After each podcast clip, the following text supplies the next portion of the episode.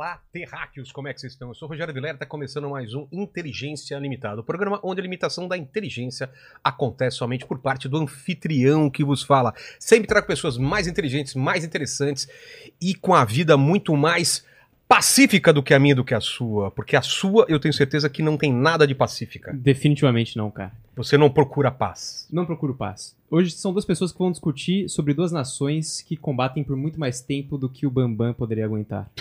O Bambam aguentou 36 segundos.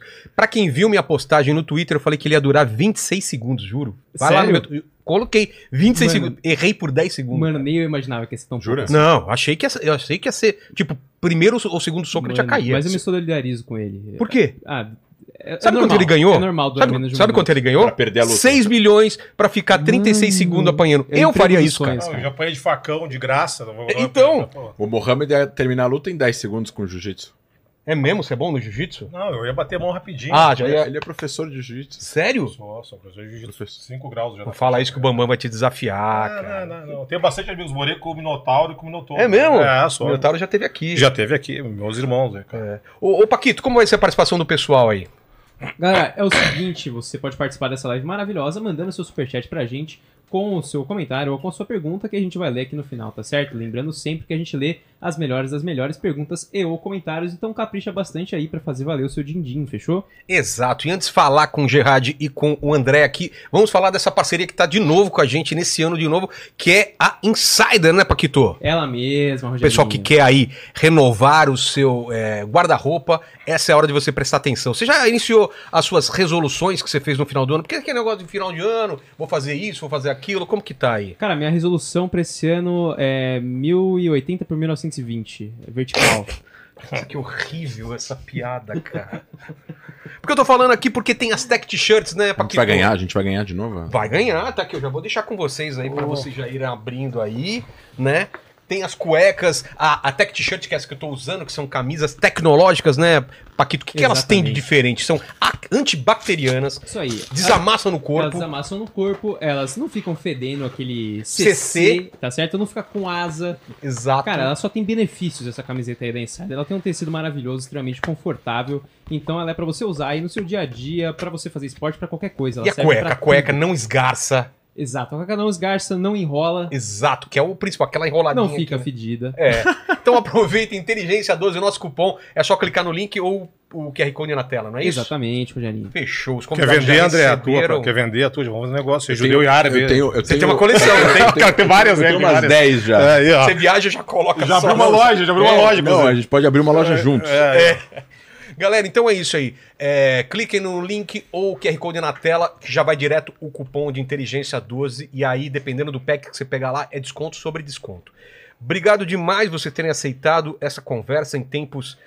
é, a última, desde a última vez que o André esteve aqui, a situação escalou demais. Não só é, em Israel e Gaza, mas no mundo inteiro. Tive agora na França. É, em Paris tinha acabado de ter um atentado, uma, uma, uma mulher judia foi esfaqueada. Ao redor do mundo, aqui a gente está tendo loja sendo. é, teve aquele problema, várias pessoas sendo, sendo é, hostilizadas. Então, eu, eu fico muito feliz da gente fazer um papo que a gente pense sobre paz, sobre uma convivência pacífica, sobre dois estados, e por isso que eu queria que vocês se apresentassem. André, como já veio várias vezes aqui, você começa, dê suas credenciais para aquela câmera, André. Eu sou o André Leist, pró-solução pacífica, onde os palestinos. Sempre, eu sempre acho que é importante frisar isso, né? Porque as pessoas deturpam o que a gente fala, né? Não é para escolher um lado, né? Ou é- ou Israel ou é Palestina, não, é um tem lado. que escolher. é, Obviamente, eu sou israelense, sou judeu, eu quero que o meu país continue existindo, assim como eu sou brasileiro, eu quero que o Brasil continue existindo. Isso não significa que eu sou contra os palestinos, contra a autodeterminação do povo palestino e contra que os palestinos tenham dignidade. Ao contrário, eu sou super a favor, já falei isso 800 milhões de vezes e vou continuar repetindo quantas vezes forem necessárias. Sou cientista político, formado em Israel, em Government School, faço doutorado na Universidade de Córdoba, em Ciências Sociais e Jurídicas, que busca entender as questões jurídicas e, e psicológicas a respeito do processo de paz palestino-israelense, pelo menos no formato que existe hoje em dia, de pós-acordos de Oslo e, e os- e as propostas que foram feitas e que não eh, lograram serem continuadas. É, sou presidente executivo da Stand Divas Brasil, que é uma ONG que educa sobre Israel e combate o antissemitismo no Brasil e no mundo. Contigo, Gerard. Aquela câmera mais alta lá. Aquela câmera lá. É, é. Bom, meu nome é Mohamed Jihad, sou O teu primeiro nome é Mohammed? Mohamed Jihad. É. E o pessoal te chama como? Gerard, Mohammed? Qual que... Chama, vem cá aqui. Não apareço.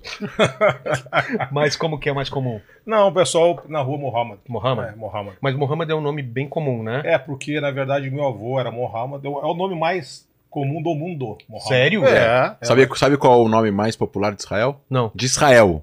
Mohammed. É. Caramba. Do mundo? Do Tem mundo. assim... Do mundo. Do Tá, mundo. Por causa que Mohamed, na verdade, é o nome do profeta. É. Só o Portugal que transforma Maomé, né? O resto dos países ficou Tudo Mohammed. Mohammed. Tudo Mohammed, né? Tá. Ah, é. E, então sou, sou policial civil, comissário de polícia na Polícia Gaúcha, Polícia do Rio Grande do Sul. Ah, trabalhei na, na antissequestro da Polícia Civil. Agora estou no departamento de narcóticos. Tenho 51 anos, faço pós em gerenciamento de investigação criminal pela Academia de Polícia Civil do Rio Grande do Sul. E essa temática aqui não tem como ser diferente, né? Pai palestino, refugiado, foi- militava na OLP, militava politicamente na OLP. Ah, meus tios ah, travaram guerras, né?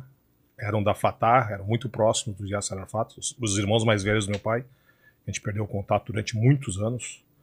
E essa, e querendo ou não, eu acho que todo palestino, a gente sempre fala, palestino não é uma nacionalidade, simplesmente. Palestino é quase uma profissão.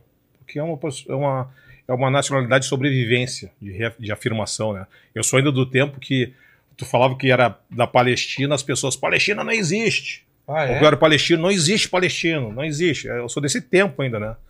Então é, um- é uma questão de constante autoafirmação né, do nosso do povo palestino, mas sou brasileiro, servi no 19º Batalhão de Infantaria Motorizada do Exército, dou aula na polícia do Exército, terceiro Batalhão de Polícia do Exército, treino policiais e militares no Brasil, treinei policiais e militares nos Emirados Árabes, no Líbano, na Jordânia, forças especiais americanas no Golfo, segurança da embaixada americana em Abu Dhabi, sim.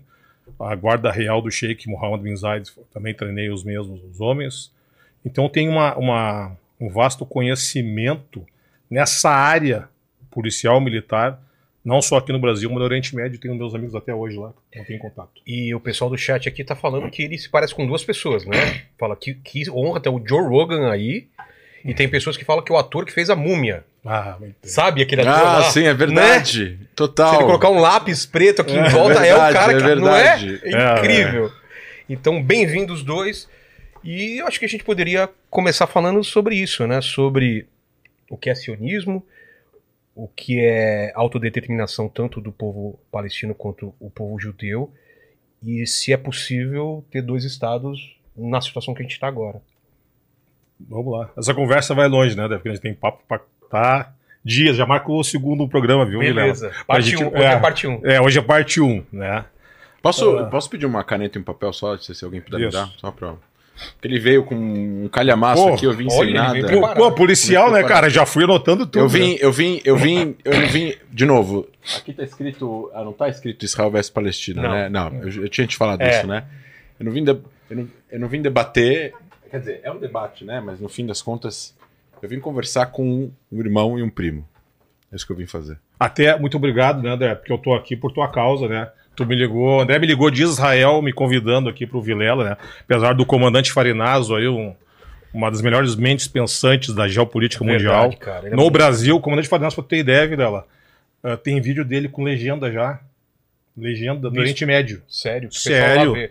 o pessoal lá vê, comandante Farinazo. viu? É que o pessoal não dá tanta importância quando o cara é do Brasil, né? É. Infelizmente é, é isso, né, cara? Então agradecer aí o, o André que deu essa força de, de me convidarem aqui, que eu tô sempre para qualquer debate, André, se fosse contigo, com outro, né? Qualquer um, não tem problema algum de expor meus, os meus pontos de vista e mudar alguma coisa, né, cara? Porque a gente é humano, a gente tem que evoluir. Com né? certeza. Apesar de você ter 51 anos, né, cara? Tá jovem ainda. É, carinha de baby, né? Bem bonito, né? Bem bonito. Mas enfim, vamos lá. O que que, o que, que acontece hoje?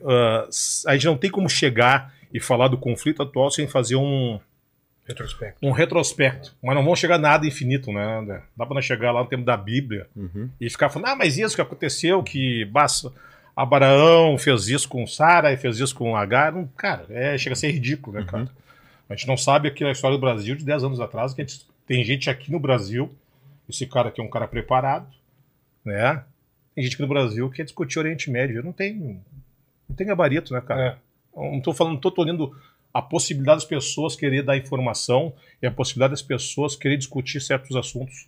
Só que, cara, tem pessoas aqui que são autoridades no Brasil e tem o porquê tu conversar com essas pessoas e não jogar aí e politizar o assunto.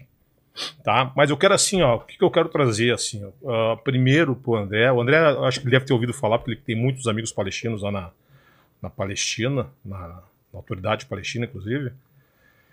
A consciência árabe desse conflito, do conflito total, André. Não agora, essas coisas estão acontecendo agora. Como é que o árabe vê Israel? E quando eu falo árabe, eu não estou falando o palestino, estou falando todos os povos do Levante, libanês, sírio, iraquiano, jordaniano, os povos do Golfo, os povos do norte da África. Eles veem o Estado de Israel como uma cruzada ocidental. Tu já ouviu isso, né? Uhum. Mas nós temos que falar para as pessoas. É né? por que cruzada? Por que cruzada? Então vamos lá. Uh, vou, vou tentar assim, eu não vou puxar muito de, de, de, de pontos históricos, assim, para não aprofundar tanto, assim, não quero fazer um debate raso, mas para as pessoas terem mais acesso e entender. Então vamos, vamos usar um. Vamos usar um pouco assim de, de filme, tá? Todo mundo viu o filme A Cruzada, Sim. né, do Ridley Scott. Quem é que lutava ali na cruzada? Quem era os, os, o embate das cruzadas que reflete o momento histórico? Eram os muçulmanos versus Os cristãos. os cristãos. Os cristãos. É, exatamente. Onde é que estavam os judeus nas cruzadas? Não lembro. Exatamente, exatamente. Para nós árabes, os judeus é uma tribo nossa. Faz parte da nossa ramificação. Como árabes, curdos, até porque Salahuddin, Saladino, ele era curdo, as pessoas não falam isso. Ele não era árabe, ele era curdo, mas era uma tribo, né? Ah, nas cruzadas houve enfrentamentos ah, dos mais sangrentos do mundo de europeus cristãos contra árabes muçulmanos. Durante oito, sete cruzadas, né?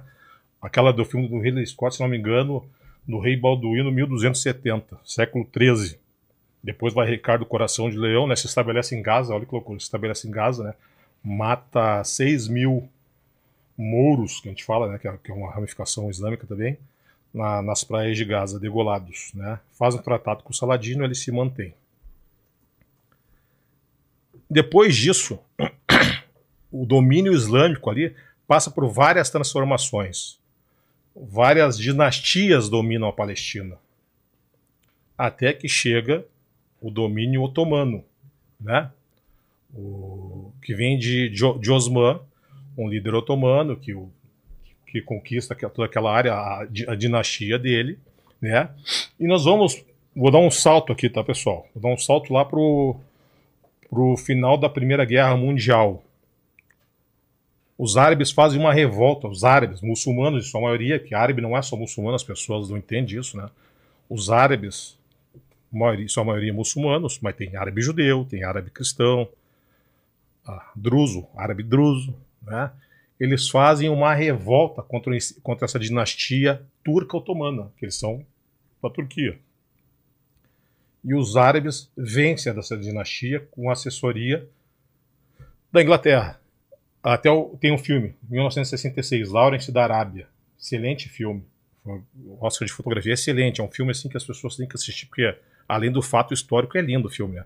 Mostra como os ingleses e os franceses sacanearam os árabes ali nessa, nessa revolta árabe que a gente fala de, da- da- do final da Primeira Guerra Mundial contra os turcos otomanos. Todo mundo eles sacanearam, né? É, todo mundo. É o normal do, do europeu, né? Sacanear os povos né, conquistados. Né? Ah, onde é que estavam os judeus? Na revolta árabe. Que, que era Os judeus- Que era, não, Da, da- do- a primeira revolta? na, na- não, na- não estou falando da revolta árabe de 36, 37. Tô Você tá falando da- falando de 17. de 17. Onde é que estavam os judeus ali? Espalhados. É. Oriente Não, Médio e mas- Europa. Sim, mas os judeus que estavam no Oriente Médio não apareciam porque eram judeus árabes. Eram- eles estavam no contexto. Eles não eram excluídos. Né? Não tinha uma. eh, Podia ser uma etnia, mas não era, digamos assim, uma minoria. Tanto isso na, na- No tempo das cruzadas, inclusive, tem árabes cristãos que lutaram na cruzada contra o domínio europeu, né? Porque os, os árabes geralmente são cristãos ortodoxos, certo? Até metade da minha, minha mãe é de origem árabe, síria, católica, minha mãe, mas a maioria é cristão ortodoxo, né? Os árabes derrubam aquele, aquele Império Otomano, né? E quem comanda as forças inglesas naquela época é o general Alembe. O general Alembe, ele entra em Jerusalém, porque ele faz questão de entrar em Jerusalém, né? Ele entra em Jerusalém e fala assim, ó, acabou. Ganhamos as cruzadas. Porque na, na mentalidade europeia cristã, Chegou em Jerusalém. chegou em Jerusalém, era com ele. E depois ele visita... Essa, essa era, essa era o intuito. Aparentemente, mas vamos, vamos lá, é que tem, é, começa a ter outros fatores e outros interesses que não é interesse religioso. General Alembe não era religioso, né? Interesse colonial da Inglaterra. Ah, tá. Né? Que não colonizou só a, só a região árabe, eles colonizaram tudo, a Índia, enfim. Quando ele chega também na, na- no túmulo de Saladino, lá em Damasco, da- Saladino foi enterrado em Damasco, né? Ele, ele fala, viu, estamos de volta. Isso aí, historiadores árabes apontam essa, essa situação. né? Então eles, os árabes acham que vão ter ali os seus estados nacionais, que é uma novidade no mundo, né? A criação dos estados nacionais começa depois da Primeira Guerra Mundial, né? E não são contemplados com isso. E agora eu vou fazer um, um- vou fazer um, vou buscar lá atrás agora as situações para nós chegarmos assim, ó. Infelizmente tem que fazer esses, esses resgates históricos para entender a situação hoje e a, e a nossa consciência árabe de por que o árabe, de modo geral, na consciência dele, mesmo que não verbalize, né, André? Mesmo que o árabe não verbalize, ele acredita que Israel é uma cruzada ocidental. Na Europa, Não generalizando, né? Tem não, não generalizando, mas, mas é uma consciência que tu vai falando com, com os árabes de modo geral. Eu viajei em vários países árabes e sei que a conversa Sim. vai para esse tom. Né? Ah, na Europa, na Europa do século VI, já começa, eu acho que o André até sabe melhor do que eu isso aí, pode até me corrigindo em datas, mas já começa o, o crescimento ou a explosão do antissemitismo Que, quando? do século VI. Que é quando, quando começa ali a questão dos estados ter sistema bancário, aquela coisa, e daí os cristãos não podiam fazer e eles jogam nos judeus. É que sempre teve antissemitismo e aí ele foi, Foi, foi se modificando. Mas de sempre foi acordo bode, com os problemas. Sempre, bode, sempre, Sempre problemas expiatório. mundiais judeus. sempre bode Peste, expiatório. doença, só- dinheiro. Só, o, o- A retórica. a retórica É vai mudando, mas é sempre. exatamente. Porque tinha que ter alguém. O judeu é uma minoria. Uhum. A Europa, ela é constituída de quem em sua maioria? De quem que a Europa é constituída em sua maioria? A minoria é judaica. Cristãos. Cristãos. Exato. Só que o cristianismo, ele nasce na Palestina. De onde é que vieram aqueles cristãos? Eram cristãos europeus, tribos europeias que foram se convertendo. Depois do Império Otomano se converterem, e assim, e assim por diante. Eles vão se convertendo. Acho que os últimos a se converterem foram os, os nórdicos. Né? Mas a Inglaterra já tinha se convertido, França, assim, que não existia nem como Tá Estado. falando da adoção do, do Do cristianismo, cristianismo como, religião. Como religião. Mas eles eram tribos europeias. É que na verdade são judeus reformistas que foram para a Europa no século II, depois de Jesus morrer, Sim. E venderam a ideia da religião como algo para ser adotado por Constantino no Império Romano, para que aí isso se transformasse numa nova religião que nós conhecemos hoje como cristianismo. Na Isso. época era visto como um judaísmo reformado. É, uma, é quase que uma seita judaica. É, o cristianismo como a gente conhece nasce na Europa. Sim. Mas é quase uma seita judaica o cristianismo. Sim. Que nasce na Palestina. Vai mudando. Vai né? mudando, Sim, vai na- você está dizendo na região da Palestina por causa de Jesus? Isso, isso. Bom, nasce, na- nasce ali a. Nasce na, na Judéia. com- É, é, mas eu vou falar Palestina, não tem problema, né? Tudo bem, não, não. tô- É, Na época que Jesus nasceu, sim, ele nasceu na Judéia. não tem problema nenhum, nós, nós vamos, nós vamos chegar lá. Nós vamos te contemplar. Não, não, não. Fica tranquilo, vamos chegar lá. Desculpe minhas, interru... Não, não. Desculpe minhas interrupções. Não, cara, pode falar, isso aí não, não estamos um debate político, né, velho? Nós estamos um debate aqui de, de, de- de dois brasileiros, né? Eu me considero brasileiro tratando um assunto internacional e histórico. Idem. É, o que que acontece? Ah, da mesma forma que, o, que, o, que as pessoas foram, os europeus foram se convertendo por judeus, ou seita, a nova seita judaica, né, que é o cristianismo, os judeus que saíram, os israelitas, eu gosto de usar israelita, porque é muita denominação. Então, os israelitas. Os israelitas que saem da Palestina, eles vão para a Europa e convertem as pessoas também. Não só o cristianismo, há também ao judaísmo. Por isso tem tanto cristão, desculpa, tanto europeu judeu na Europa. Conversão em massa. Tem aquela teoria Hazara, né, do, do Ah, Isso é falso. turca. Do que? Dos poloneses? Não, É. não, não, não, não. Aquele o, o, o, o Czar convertou todo mundo? Não, não, não. Hazara é tribos turcas que se converteram ao judaísmo, que eram politeístas, não eram nem. Não tinha nem como cristianismo, o judeu foi primeiro. né? Então, tribos turcas se, ah, se converteram aos montes né, e foram para a Europa, sem nunca ter estado Sim. na Palestina, na Judéia, como tu quer chamar. Tá? Ah, esses, esses europeus que se transformaram em judeus nunca, ah, daí o André agora até ele fala isso aí até com bastante propriedade, né? Sempre hou- houve antissemitismo. Não interessa se o cara era israelita raiz ou se era um europeu convertido ao judaísmo, ele sofreu antissemitismo. Então os europeus nunca gostaram. Não é que não gostaram, tinha que ter um bode expiatório. O ser humano tem disso, né, cara? Sempre a culpa é do outro. Você está vendo muito aqui no Brasil. Ah, a culpa é do, daquele ali. É sempre a do outro, né? É uma falta de, de, de, de humildade sempre culpar o outro. Mas enfim, é a questão do bode expiatório. Os judeus sempre viraram bode expiatório. O século VI, a partir do século VI, eu acho que com mais força, depois. Foi o, primeiro, o período que teve mais força no início, depois na sequência. Mas ali no século. ah, século XVI, acho que em 1570, tem o John Galvino, né? Que é o puritano inglês. Né? E o que, que o John Galvino falava? Que os judeus não faziam mais parte de uma conexão com Deus. Ele falava assim: bom, como os judeus não aceitaram Jesus, eles não são mais herdeiros da aliança de Deus com Abraão. Nós, a igreja puritana, sim, porque nós aceitamos Jesus. Esse é o discurso europeu. Do John Galvino. Lembrando que foi esses puritanos que imigraram e colonizaram os Estados Unidos. Até muitas vezes chamavam os Estados Unidos de Terra Santa. Né, por causa daquela retórica bíblica.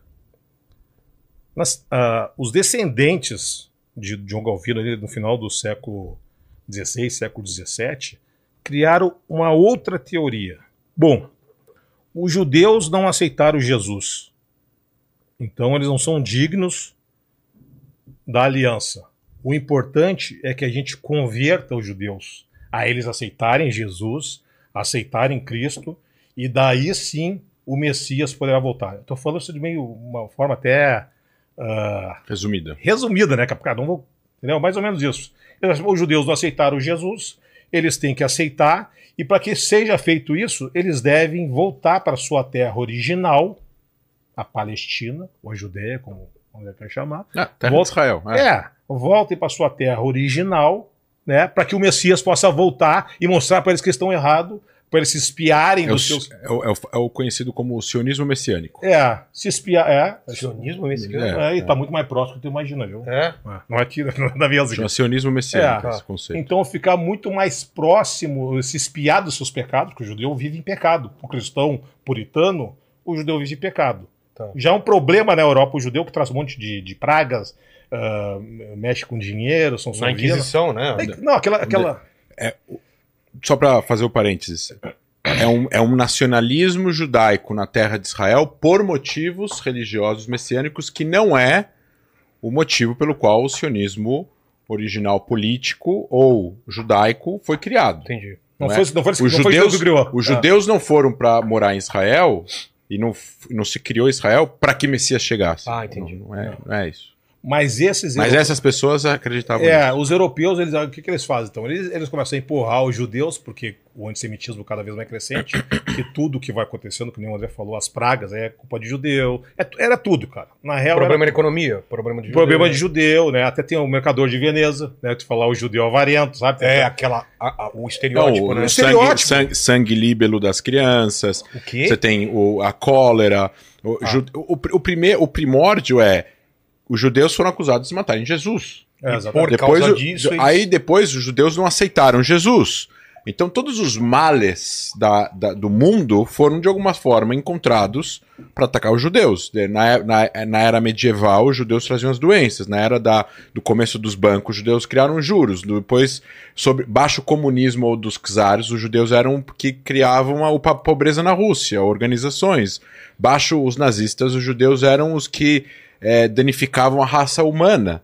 baixo os é, o- é, outros povos, os judeus traziam as discórdias, separavam.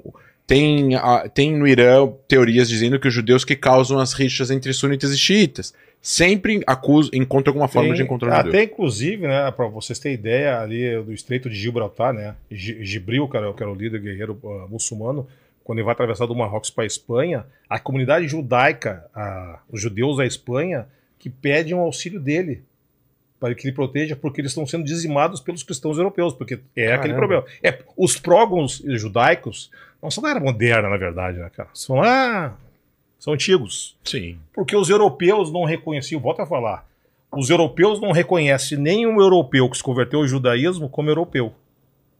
É. Por isso que é o semita, o antissemita. Ele fala assim, pô, cara, o cara é alemão. Tanto é que os caras sabem que Ou ao contrário, ou o judeu francês, que era o Dreyfus, por exemplo. Dreyfus é, Não, não era, ele nasceu na França, é francês já de 4, 5, 7 gerações que, de judeus que vieram de algum outro lugar que foram para a França, 1890, e é, não era visto como francês 100% porque ele era judeu. é, e tinha judeus no exército alemão na Primeira Guerra. Exatamente. Entendeu? Então nunca foi, nunca foram aceitos, não interessa se ele era, por isso que eu faço essa diferença, não interessa se ele era israelita ou se ele era um europeu convertido ao judaísmo. Então por isso que tem os, os ah, lá os sefaraditas, os, os Mizarim, os Mizrahim. Mizrahim, os, os do, da Europa, Teu sotaque em hebraico tá bom. os da Europa, É próximo do árabe. é, os da Europa é Acho que é nazitas. Askenazitas. Então, os Askenazitas aí, ó, hoje tem até eh, trabalho ali de genética, mais de 60% não são israelitas. São europeus que não foram aceitos na Europa. E foi, a- acho que pagaram o maior preço foi esses caras, no final das contas. Enfim, empurraram, e, então teve esse sionismo messiânico, que o André fala, ele nasce no século XVI, cara. O Brasil estava recém sendo descoberto e não nasceu pelos judeus. Os judeus, cara, os judeus estavam sendo, em certa medida, assimilados na sociedade, porque eles eram europeus, em grande parte. Eram vistos como europeu. E eram essenciais, cara, porque tu tira o, o judeu do, do, do contexto ali medieval, cai um monte de coisa. Quer ver um exemplo? O avô do Silvio Santos. Ele era o chefe do tesouro da Espanha, se não me engano. É. né? Ele consertou a economia da? Espanha e de Portugal. É, sabia. É, Consertou consertou, passado do Silvio Santos. consertou, consertou, exatamente, consertou a economia. Eu não sei o título que ele tinha. Ele era Dom, né? Dom. Dom. Ele conserta. Dom ali- Abravanel. Isso. Conserta a, situa a situação econômica no- na Península Ibérica, cara. Agora tu imagina sem ele. Porque tem outra coisa, né? Os europeus, a grande maioria, analfabetos Sim. nessa Na época. Os judeus não. Os judeus falavam mais de uma língua, geralmente. É a Os europeus, médio, não. Então, era essencial o judeu ali. Mas isso aí, a- até a questão de eles serem diferenciados positivamente, aumentou o antissemitismo. Porque daí o cara, se o cara é até mais requintado, né, cara? O cara entende de letras, de, de matemática, de, de artes, de medicina, Uhum. né? Se você vê aquele filme O Físico, Uhum. só muçulmano e judeu pode estudar medicina na, na antiga Pérsia. Eles não aceitavam, eles tinham, já estavam em guerra com, com o ocidente cristão, então só até o menino lá, que é um cristão, que ele faz a autocircuncisão, deve ter doido pra caramba essa coisa, né, cara? faz a autocircuncisão para se pra passar por judeu, porque ele vai ser aceito na escola de medicina do, do Avicena, né? Cristão não. Então tinha um diferencial. Os primeiros hospitais na Europa são hospitais de judeus. Eles criam a questão do hospital porque são diferenciados, né? Mas isso ah, traz uma carga para eles infeliz que aumenta cada vez mais o antissemitismo. Isso aí no século XVI, tá? Tu tá contando tempo para mim, Léo?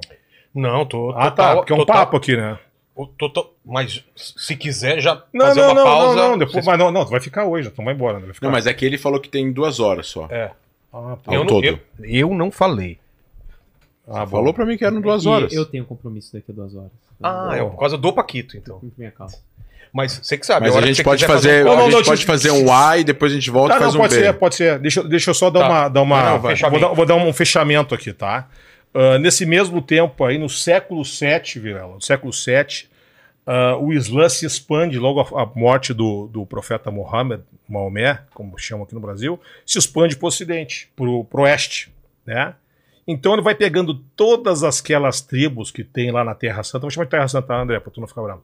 Todas, todas aquelas tribos da Terra Pra mim, Santa. é a região da Palestina É, e a Israel. é. É, as duas coisas. Toda aquela, aquela. Não só ali, né? O Levante. Concordemos, né? O Levante. O? Líbano. Não, não, é pra, eu Não, não, eu não, o Levante- eu não Levante é- nego que a região é a região da Palestina. É, É, o nome da região. é, o a Levante- terra de Israel, a região da Palestina é o mesmo lugar. O Tá Levante, o Levante, ah, o Levante ali, Líbano, Síria, Jordânia. Toda Líbano, aquela Síria, região é Jordânia. chamada de Levante. É, ali a Terra Santa e, Tá. e parte do Iraque, alguns chamam de Levante também. Né? Chama em árabe. né?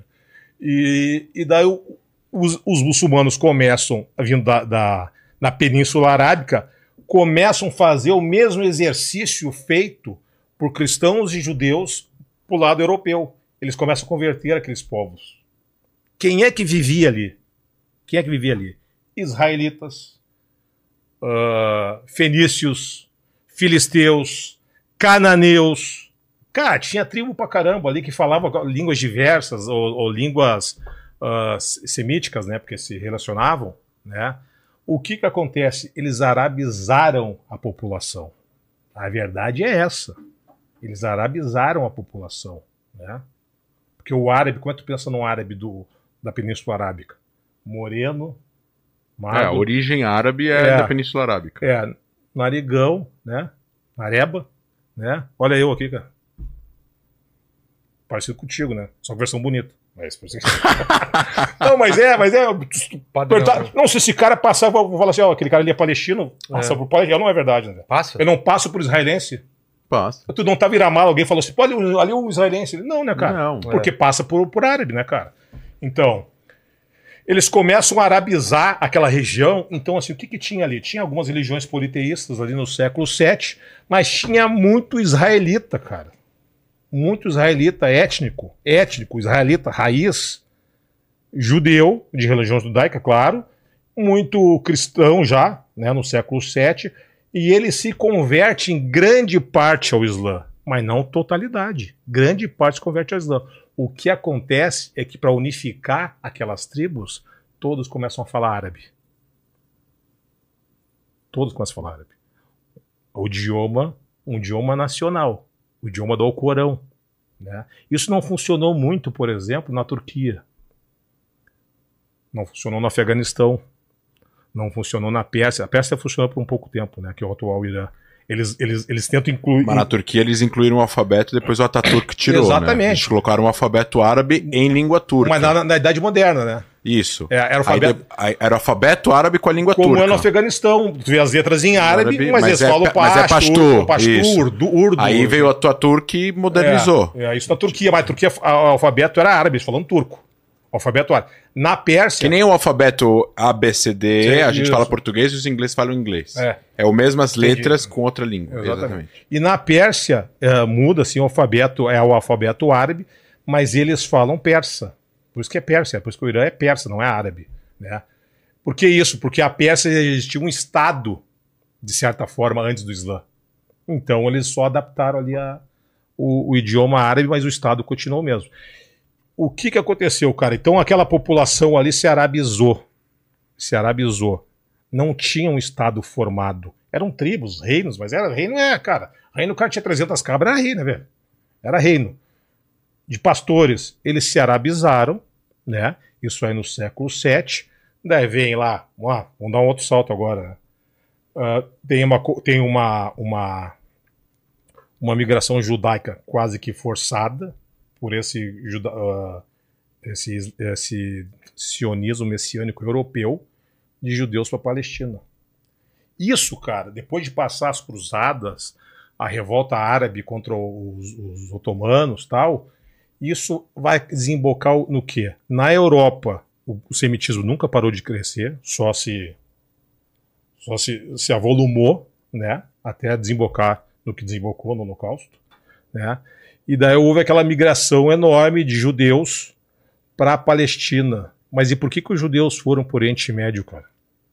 Por que, que eles foram por Oriente Médio? Porque eles eram perseguidos na Europa, cara. Eles não eram perseguidos no Oriente Médio. Tanto é que as comunidades conviviam ali. Né? Podia ter algum problema tribal? Tem, porque árabe é tribal. Os caras os cara de Abu Dhabi brigam com os caras de Dubai, até hoje. Não brigo de, sabe, umas disputas malucas, mas é natureza até é, semítica, né? Foi aquele problema que Abraão arranjou para todo mundo, né? Casar com duas mulheres com filho diferente. Enfim. Então, esses, hoje, os palestinos, grande parte, que eu gosto de falar isso, é de onde é que vem os palestinos? Pessoal, ah, eu, vi um cara aqui, né? O pastor Rodrigo diz que o palestino é, é, como é, que é? É a- a- da, da África Equatorial, coisa assim. África subsaariana. Subsaariano. Palestina da África subsaariana. Falei, meu amigo, deixa eu te falar uma coisa. Meu nome é Mohammad Jihad Ali Tayyar. Eu sou da aldeia de Betatab. Conhece, né, André? Uhum. Oeste de Jerusalém. Aldeia do Sansão. É Uhum. o cara que tinha força Uhum. no. Cabelo. Aí, ó. Que... Não é, o caso. Não é o caso. não é o caso. Ele tem força no braço, É. né? É. Aldeia de Betatab. A minha origem é israelita, cara. Tayer. Tayer, tem judeu Tayer. Tayer é o, é o perdido, errante no deserto, que é o povo 40 anos perdido no deserto. Povo hebreu. povo hebreu. Então eu sou israelita. O, o doutor Nasser Juder, que é um dos jurídicos da FEPAL, da Federação Palestina, dou muito bem com ele, meu amigo, é Juder. Onde é que vem Juder? A palavra Juder. Judeia, judeu. Se você fizer o teste de DNA, é capaz de aparecer 50% de você que você é judeu. Eu sei disso, cara. Eu Você sei. não faz. Eu sei, não. E tem a família, tu conhece, a família Ebrani, família enorme na Palestina. Ebrani, cara, hebreu. O problema é que se tu chegar pra um palestino, tem um cara lá em Israel que ele faz do caralho essas coisas. Ele pega uma câmera e começa a perguntar umas perguntas pras duas comunidades, umas perguntas bem. No- na rua. Na rua, na Cara, rua. um moreno, jovem. Não, não, um coroa. Um coroa. Ah. Cara, tá no YouTube, tem vídeo dele de 10 anos atrás. Ele chega aos palestinos assim, cara. Antes do Islã, qual era a religião da tua família? Daí o cara, não, não, não tinha antes do Islã.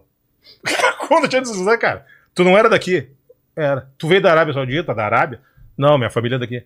Então, qual era a tua religião antes do Islã? Não, não, não, não tem religião. Não quer E responder. não quer responder porque não quer dizer assumir que isso é um problema, cara, dos palestinos. Assumir, cara, grande parte dos nossos palestinos é israelita. Você tem que ad- admitir isso aí, cara. Qual é o problema? Porque agora tem uma confusão. Então, cara, é lá atrás. O pai era o mesmo de todo mundo, cara. Era Abraão, era pai de todo mundo. Qual é a diferença? A, tua mãe agora, nesse momento, ela vai estar aqui mesmo? Entendeu? Então tem toda essa questão. O sionismo político começa lá no que é o, que é o nacionalismo, né? um sentimento na- nacionalista. Ele é criado aonde? Na Europa. Na Europa. Na Basileia, né? Na Europa. Movido pelo quê? Pelo antissemitismo. Eles não tinham problema com árabe, até onde eu sei, naquela época. E- só que, ao mesmo tempo que está nascendo lá no século XIX o sionismo, o movimento nacional eh, judeu, autodeterminação, eu nunca não sou contra, por óbvio, né, cara? Isso aí eu não sou contra. Só que o- só que o movimento nacionalista judeu, influenciado por essa ideia do, do sionismo messiânico lá atrás dos cristãos, faz com que eles vão procurar um lugar aonde? Na Palestina. Que é a terra original na retórica, mesmo que muitos judeus da Europa sejam, não sejam israelitas. Nesse mesmo momento, nasce e se cria o nacionalismo palestino, um fim do Império Otomano. Porque todos aqueles países, os, os libaneses, queriam ser libaneses, os sírios, sírios, isso é, uma, é a verdade, porque elas se, se movem em, clãs gigantescos, começaram a criar cidades-estados, e aconteceu o mesmo com os palestinos, e daí se conflitou, porque vieram os judeus, e para o nacionalismo palestino não estava vindo nossos primos já antepassados de retorno. Para o nacionalismo palestino, a recém tinham se, se livrar dos otomanos.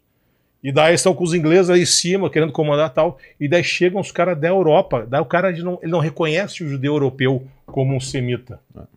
Esse é o grande, a, grande, a grande questão, o conflito. Estou falando isso na década já de 40. Desculpa se eu me estendi muito aqui, né? o- É, eu queria já jogar pro André aí. Vamos lá, André. Contigo e depois. Mas Tô volta pra adorando, né? Qualquer coisa você pontua também, que nem ele fez. Vamos lá. Então, é...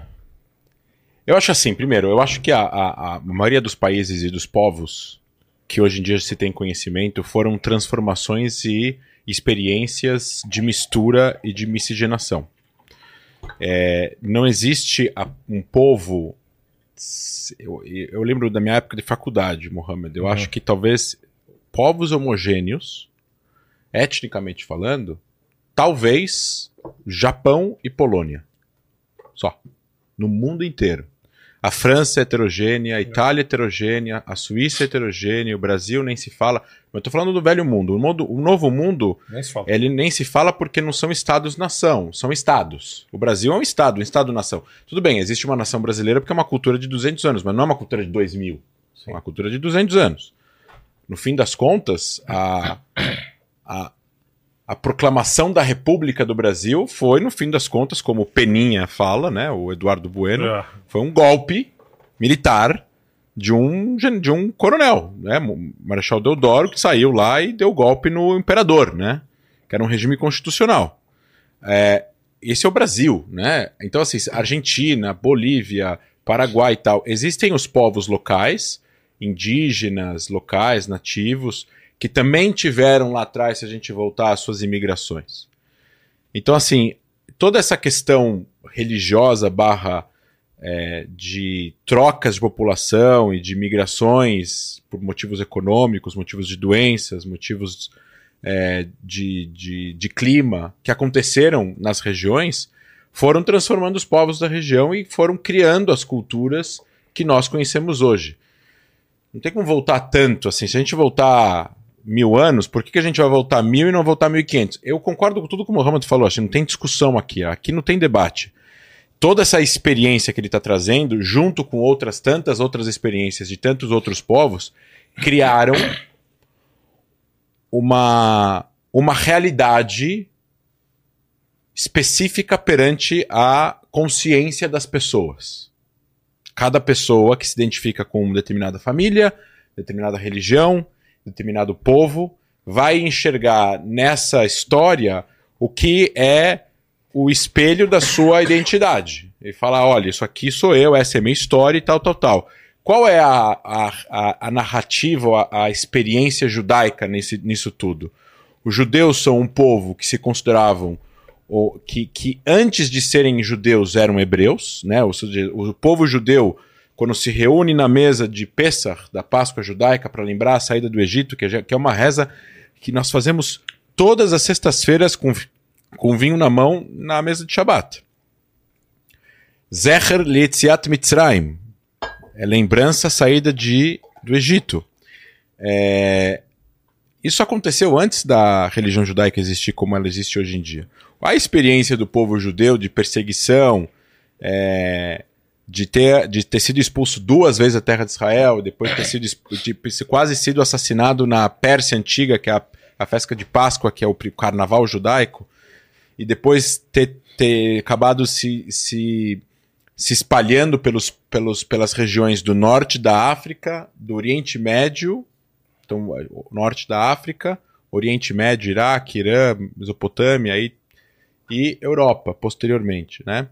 É, são experiências de fugas, expulsões, guetos, morte e conversão forçada que, que aconteceu tanto na, na Espanha e Portugal, como aconteceu em outros lugares. Eu, eu tenho, pelo meu conhecimento, pouquíssimos casos do, de antigamente de conversões. Dos, não estou falando de conversões na época bíblica, porque ninguém era judeu, as pessoas foram entrando e saindo. Todas as matriarcas judias, Leia, Sara, Leia e, elas, e Ruth, elas não eram judias, elas se transformam em judias quando elas casam. Só que isso mudou depois de um tempo, as regras para conversão são super difíceis, principalmente de 300 anos para cá, por causa de assimilação. Então isso acaba se transformando em cada vez mais difícil. Era muito raro, a maior parte das pessoas eram religiosas há 200, 300 anos atrás. O avô do meu pai era religioso, né? Então, o é, que eu quero dizer com isso? Eu quero dizer que judeus europeus, judeus poloneses, se você for agora entrar na parte étnica dos judeus poloneses, eles não são etnicamente poloneses, eles, eles são mais eles são mais morenos, eles têm pele, a cor da pele é mais escura, eles têm olhos castanhos escuros, assim como meu avô, assim como meu pai, eles são mais avermelhados e são reconhecidos como não poloneses pelos poloneses que não são judeus. Assim, por isso meu avô foi tão perseguido pelos poloneses e não pelos alemães, que não sabiam identificar no primeiro momento quem era quem. Isso vale também para os franceses, vale pelos alemães, vale para os judeus ingleses, porque no fim das contas eles vieram de algum lugar, ou vieram da Espanha, ou vieram da Turquia, e se você voltar para trás, A origem é Oriente Médio, Egito, a terra de Israel, Palestina, Iraque e por aí vai. É, essas experiências de transformação, junto com a experiência contrária que o, que o Muhammad está trazendo, que é uma experiência no, no sentido de que aquela terra foi habitada por vários povos, várias tribos, que funcionavam através de clãs ou através de. Pega aqui. Eu te dou uma caneta. É... Não quero, nada, não quero nada de vocês. não começa. Obrigado. Quando a gente oferece, eles falam não, tem que ser é, é, uma é, vez atrás da outra. É, é. A gente oferece um acordo, eles falam Só não. se os refugiados voltarem, então não tem acordo. Mas vamos lá, vai, desculpa. É, que bom que a gente pode tratar o assunto com um pouco de humor também. Ser, né, por, mais, por, mais, triste que seja o que está acontecendo tem, na faixa de Gaza. Tem que ser. Então, assim, eu, eu acho que essa experiência de troca de população, de, de, de migrações em massa, fizeram da região, tanto da, da região da, da, da, do Levante como outras regiões, lugares de transição. Aí você tem o surgimento das religiões, as religiões é, de impérios. O cristianismo e o islã são religiões expansionistas. Elas, elas têm uma, é, uma, uma tendência natural de converter pessoas e expandir o seu controle sobre outras regiões. É por isso que existem muçulmanos no Marrocos e muçulmanos na Indonésia. E se a gente for ver etnicamente, são povos completamente diferentes porque a região foi expandindo e as pessoas foram sendo convertidas ao longo do tempo. É verdade, Mohammed tem razão. Podem sim ter muitos palestinos hoje em Ramallah, em Tulkar, em Kalkiria, em Beit Zaid, em outros lugares da Cisjordânia e da faixa de Gaza, que podem ser judeus mais na Cisjordânia do que Gaza, porque Gaza tem muitos povos que são provenientes do Sinai e do Egito, é, diferentemente do norte da Cisjordânia, que são povos originários do Levante, da Síria do Líbano, é, e por aí vai. Podem ter tido conversões forçadas em relação a isso. O judaísmo nunca foi uma religião expansionista de conversões. Ao contrário, ela sempre foi uma religião que se fechou por causa de mil e uma regras de comida, de vestimenta, de alimentação, que fazia também com que o antissemitismo aumentasse, porque os judeus viviam em, em separados. É, tem essa questão de que até 1900, até 1500, uh, é, as pessoas não sabiam ler e escrever.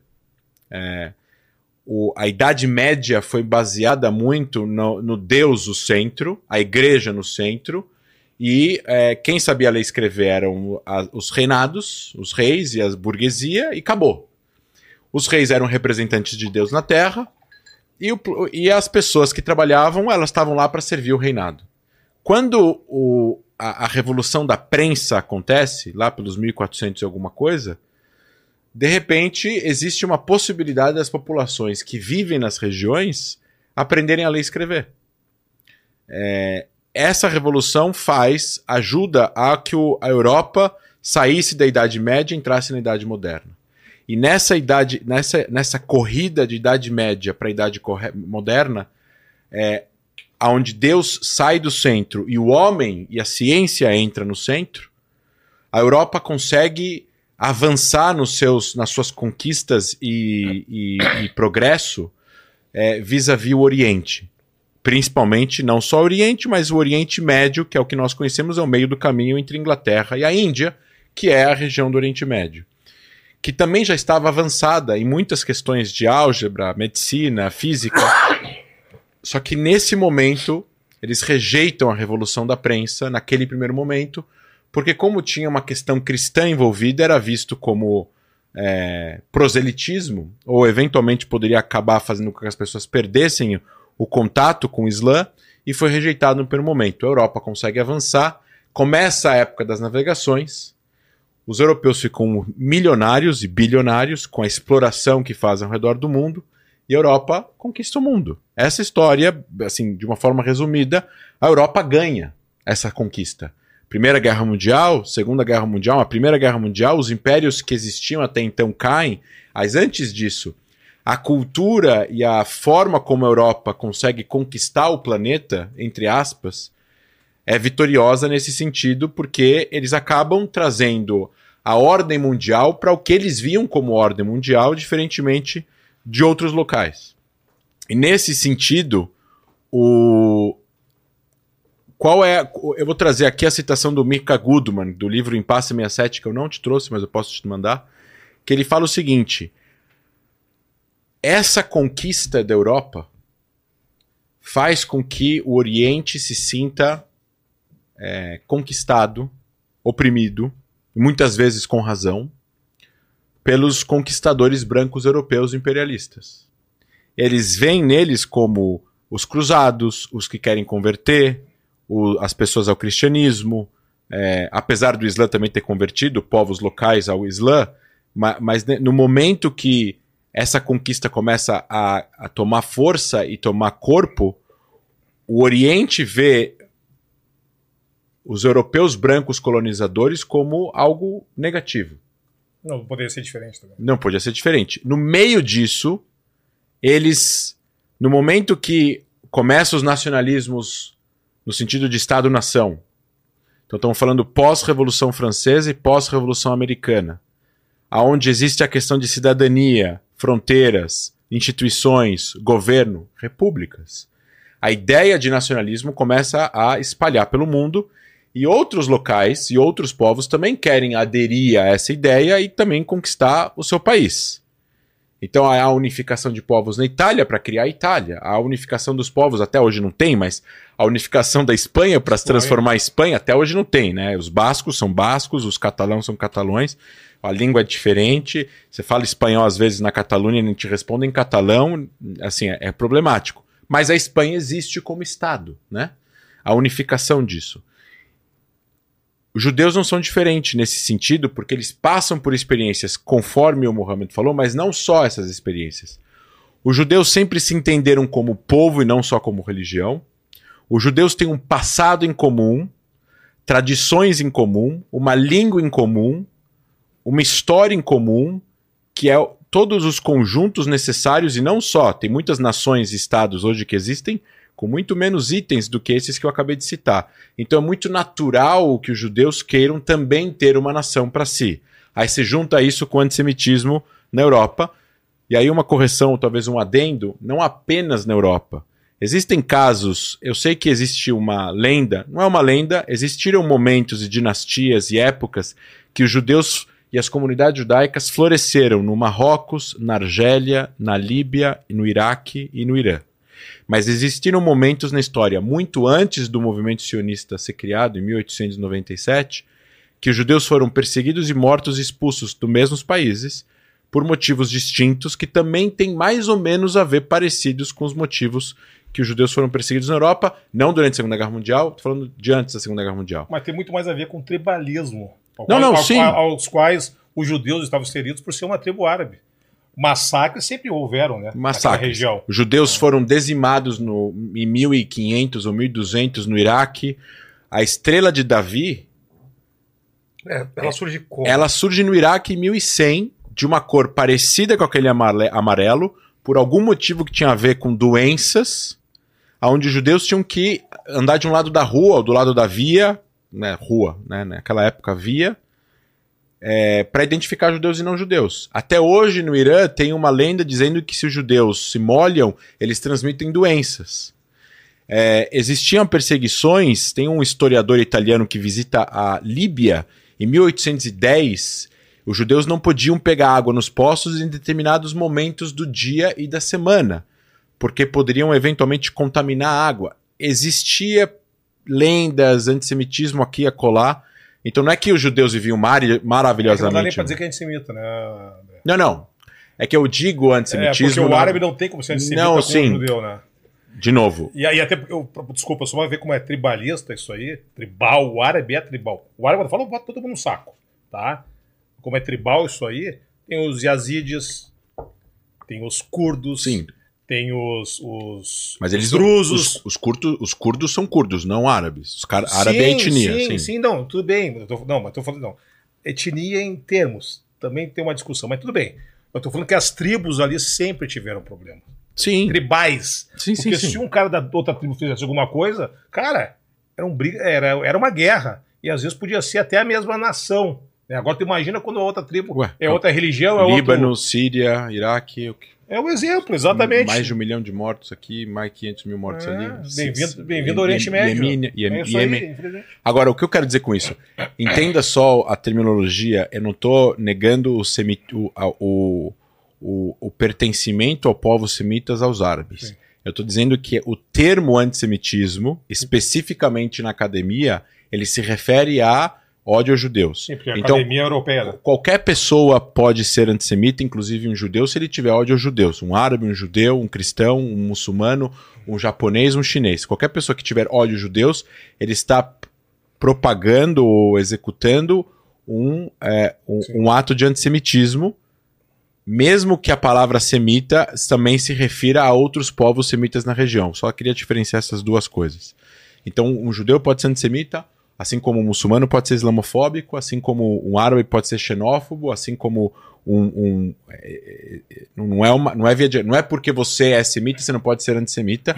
E quando eu digo antissemitismo, não é contra os povos semitas ou a palavra. A gente pode mudar a terminologia, Sim, judeofobia, mas é popularmente e mundialmente conhecido que antissemitismo é especificamente no dicionário Oxford Dicionário. A gente pode querer mudar, mas é, é o que é.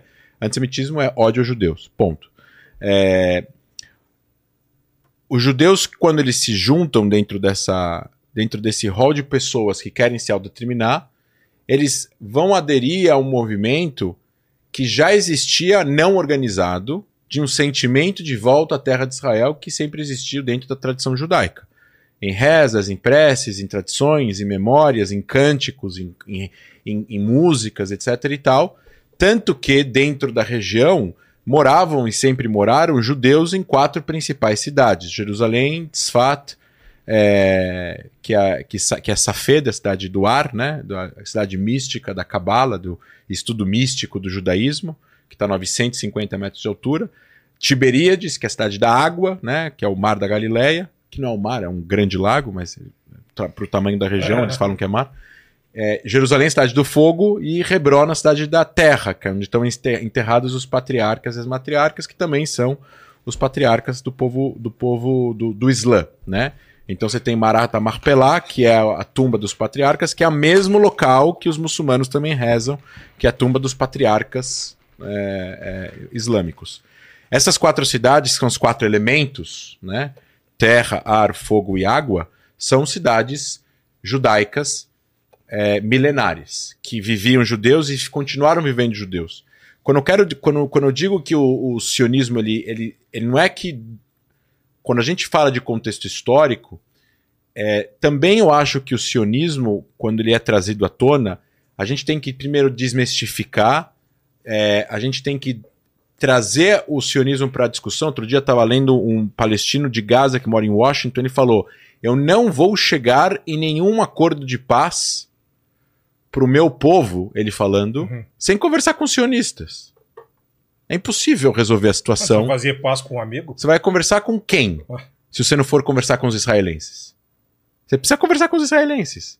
Essa ideia de que vai ter um Estado palestino sem conversar com Israel ou imposto pela comunidade internacional é uma falácia. Podem tentar. Nunca deu certo em nenhum lugar da história. Sempre precisou de negociação, sempre precisou conversar com o outro lado, principalmente quando o outro lado é o poder na região. Mas o Estado de Israel foi imposto, né? Não teve conversações. Não teve conversações. Foi imposto, o Estado de Israel foi imposto do Oriente Médio. E na resolução 81, Foi imposto. ela não foi acatada. Não, foi. mas No outro dia tinha Estado de Israel. Não tinha. Como assim? Não tinha. Como não tinha? Teve Não uma tinha. guerra e não teve um Estado de Israel. Sete meses depois. Tá, mas foi, foi, foi imposto, não? Não foi imposto. Como? Uma guerra não é imposição? Não. Mohamed. Guerra, guerra. guerra é uma imposição Sim, política. e- então todos os países do mundo Hum. são, foram impostos porque todos os países começaram Mas- com mas guerra. Mas qual que é a linha do tempo, então? Não, não, não. Fala, peraí, mas deixa eu só não é que tu voltar. fala- não, vo- volta lá, o que, que tu É. falou? Que não tem como impor um Estado. Eu tô falando que dentro. dentro Mas todo den- Estado é imposto. cara. Dentro. Tudo bem. Então. Então, vamos, não, tudo- vamos, vamos então fazer. Volta a fita, volta a fita. Vamos fazer então uma. vamos, Não, não, tu fala assim, ó, não existe como impor um Estado. eu não tô, Curtiu, quando eu falo imposto, eu tô falando Só, que. só um minutinho. decisões- Vocês curtiu meu, Cara, foi muito bom. Quando eu digo imposto, eu tô dizendo assim: os países reconheceram o Estado da Palestina em 67 é um passo importante. A ONU reconhecer o Estado da Palestina é um passo importante. A Assembleia Geral aceitar o Estado palestino na Nação 67 é um passo importante. Tudo isso pode são mecanismos internacionais. Só que só de fato os palestinos vão ter soberania quando eles fizeram um acordo com Israel. A não ser que exista uma guerra e eles ganhem a guerra. De Pelo andar da carruagem, não existe uma chance de eles ganharem a guerra no campo militar. Tentaram oito vezes, não os palestinos, mas os árabes em geral, não conseguiram. Israel, inclusive, aumentou o seu território por causa disso. Então, a única chance, na minha opinião, de que exista um Estado palestino é negociando com Israel e não tentando fazer uma guerra. Visto porque as guerras que Israel ganhou, Israel tinha muito menos força e muito menos homem- homens do que hoje em dia. Hoje em dia, o poder militar de Israel é maior do que há Na- na- 70 anos Na atrás. guerra de 48, ô, André, na guerra de 48 foi contra cinco países árabes, né? Recém-formados. É. Líbano, Líbano, Síria, Iraque, Jordânia Iraque, e Egito. Egito. Uhum. Ah, tinha em, em em campo, tu pode olhar até no Wikipedia, isso São é 10 vezes mais soldados árabes do que judeus. negativo. Wikipedia ali, 11 mil soldados árabes, 44 mil soldados Não é israelenses. verdade. Tá no Wikipedia, cara, então... Entra aí. Né? E Dá uma olhada, dá uma olhada. entendeu? Entra aí. Inclusive do Líbano tem dois, do Líbano Síria tinha 2 mil soldados. Mas o Líbano não tinha mau exército na época. Sim, já é o menos um, né? Não, Mas o Egito é muito maior. O Egito tem uma, tem- a- sempre teve 10 vezes mais população que Não, Israel. Mas, mas mas você tem uma não- opinião, não. Mohamed, que existe um jeito de ser imposto é, um Estado palestino sem. Não, não, é que o André falou assim, não, eu tô falando... tô Eu só queria manter aqui o meu ponto porque eu me perdi. Tá, desculpa, pra vou- voltar, desculpa, tá? só, só o do gancho Tá. do André, é o gancho não tem como impor um Estado. O André falou assim, ó, não tem como por- impor Vou Estado. Mas o Estado de Israel, Eu vou- eu na vou minha visão, a minha foi fala. imposto, cara. Tá. Entendeu? Eu vou- Não, e daí o André falou assim, não só o Estado de Israel, daí ele deu outros exemplos. E é, O que, cara. que é você achou aí, Paquito? Sobre o exército de, é, exército de liberação árabe. é Isso, de libertação árabe. Daqui que era entre 3.500 a 6.000 soldados. Não, não, mas. Não, não, não, só outros igual em soldados? 1948. Não, ele tá, ele tá numa outra data de outra coisa. Tá. é isso. Como que ele procura lá? Aqui, aqui. Bota Ah, na você guerra achou? de 1948. É que o Paquito, para coisa de história. Não, cara, pera aí, eu ele- pego aqui, Paquito. Eu pego aqui. Nasceu em 2001. Eu né, pego cara? aqui, Como eu um cara pego aqui. desse vai saber uma Bota coisa. aí. Mohamed. Mohamed. Quantos soldados Mohamed. teve em 1900 Então, na guerra de 48? eu, eu vou te falar. Ó, o Mohamed não tá aceitando, ele tá procurando aqui também. Ah, Então, tá mesmo? É, o pessoal aqui, ó. O Paquito não faz trabalho Olha dele, o aqui, pessoal ó. tem que. Olha aqui, força. Israel teve 29.677 É isso? é, 677 soldados iniciados e 100 mil finalizados, ou seja, pessoas que entraram depois do começo da guerra. O Egito teve 10 mil, finalizados 20 mil, a Transjordânia 7.500, finalizados 10 mil, Iraque 2 mil, finalizados 18 mil, a Síria teve 2.500, com mais cinco, que finalizou 5 mil, o Líbano, como a gente falou, 436, a Arábia Saudita mandou 800 pessoas, o Egito mandou 1.200, o Iêmen mandou 300, aí o, a- o, o exército de, o PM. Exército de Liberação Árabe, que é a Arab Liberation Army, mandou no máximo 63 mil. Tá, olha aqui. Aí, desculpa. casual- Ah, O Wikipedia aqui, tá? Eu tô Aí- no Wikipedia. Tá, não, tudo bem. Vou fazer outra leitura aqui, então. Vou fazer leitura em português aqui. Tá. Ó, inicialmente Israel, 29.677, subindo para 117.500 em março de 49. Tá? O Egito, inicialmente, com 10 mil, subindo para 20. O Iraque, com 3 mil, subindo para 15 ou 18 mil. Isso. Síria, que eu tinha falado ali, que eu estava confundindo, realmente. Síria, 2.500. Líbano, 1.000. Transjordânia, de 8 a 12 mil. Arábia Saudita 800 e Iêmen 300 nem conta, né, cara? Pelo amor de Deus, Não. Arábia Saudita E aí o 300, exército é, árabe? 800 foi uma família, né, cara? 6 mil. Puta que, é, não, é, é, é. Exércitos árabes 3.700 a 7 mil. Da- Ali não, não, desculpa, cara. Ali que eu tô embaixo, ali, André, é baixas, olha aqui. Tá- Então, as baixas em as Israel, baixas, tudo bem. Não, as baixas de Israel, 6 mil, sol- 6 mil soldados, 6 mil. 4 mil soldados, mas- 2.400 civis. Isso, Mas o Wikipedia é, é uma fonte Cara, segura. Mais dizer, ou menos, Eu vou né? dizer, não, olha só, esse, esse número Mas já que a gente tava- tá discutindo? Não, não, É, não- não, não, não, desculpa. Esse- Mas qual que era a discussão? Era Esse- sobre o tamanho dos dois não, é, exércitos? Não, era é- imposição de um, de um Não, Estado. Que ele falou, É, não o, tem que, impor Estado. o que eu Tá, quero, de Qual é o novo, ponto? É. o meu ponto é o seguinte, Desculpa te atrapalhar. Imagina, eu vou chegar na parte de imposição de Estado. Em 1800, é, em 1800 e- a Israel começa a contar a mortes e, e população, censo, etc e tal, 1860. Esse é o marco zero, o ano zero. A população de Jerusalém era só a cidade velha, 10 mil pessoas, 6 mil judeus, 4 mil árabes. primeiro bairro fora das muralhas de Jerusalém, de- não tinha nada em volta, nenhum bairro mu- mu- árabe, muçulmano ou judaico. Não tinha Fora, fora. fora. Dentro tinha, né? Não, não. Tinha uns quatro bairros que todo mundo conhece. Quem é que formou o estado, o bairro judeu, tu lembra não? Quem formou o é, bairro quem falou assim, judeu? ó, isso aqui vai ser bairro judeu. Não, isso eu não sei. É o mar. Ah, O Califo Omar, porque ele falou assim, ó, tu- a tradição islâmica, desculpa, mas a tradição islâmica dos primeiros muçulmanos dava muita importância à tradição abraânica que começou Bom, com os filhos de Israel. Até aí, Né? até aí, se você já entrou em Al-Aqsa, Ah, claro. era uma sinagoga. Ah, legal. Mas Tem- quem criou... Tem, tem Estrela de Davi, quem, quem, tem quem, não, não, Axa? dentro de Eu nunca vi, esse de Davi já entrou lá? Ah, não, Vidraçal. Não, mas tem... Eu ainda não vi. Mas Tem- tudo bem, tudo bem. Pode ser, não. filmagens. Ele ficou olhando pra tu usar também, né, cara? Assim mas- como Sofia, Mas quem, igreja. sim, mas quem, fu- quem fundou o, o, o bairro judeu foi os muçulmanos. Até porque os primeiros clérigos islâmicos eram judeus. Bom, mas deixa, deixa eu voltar Desculpa, só para não me lá, perder vai aqui. lá.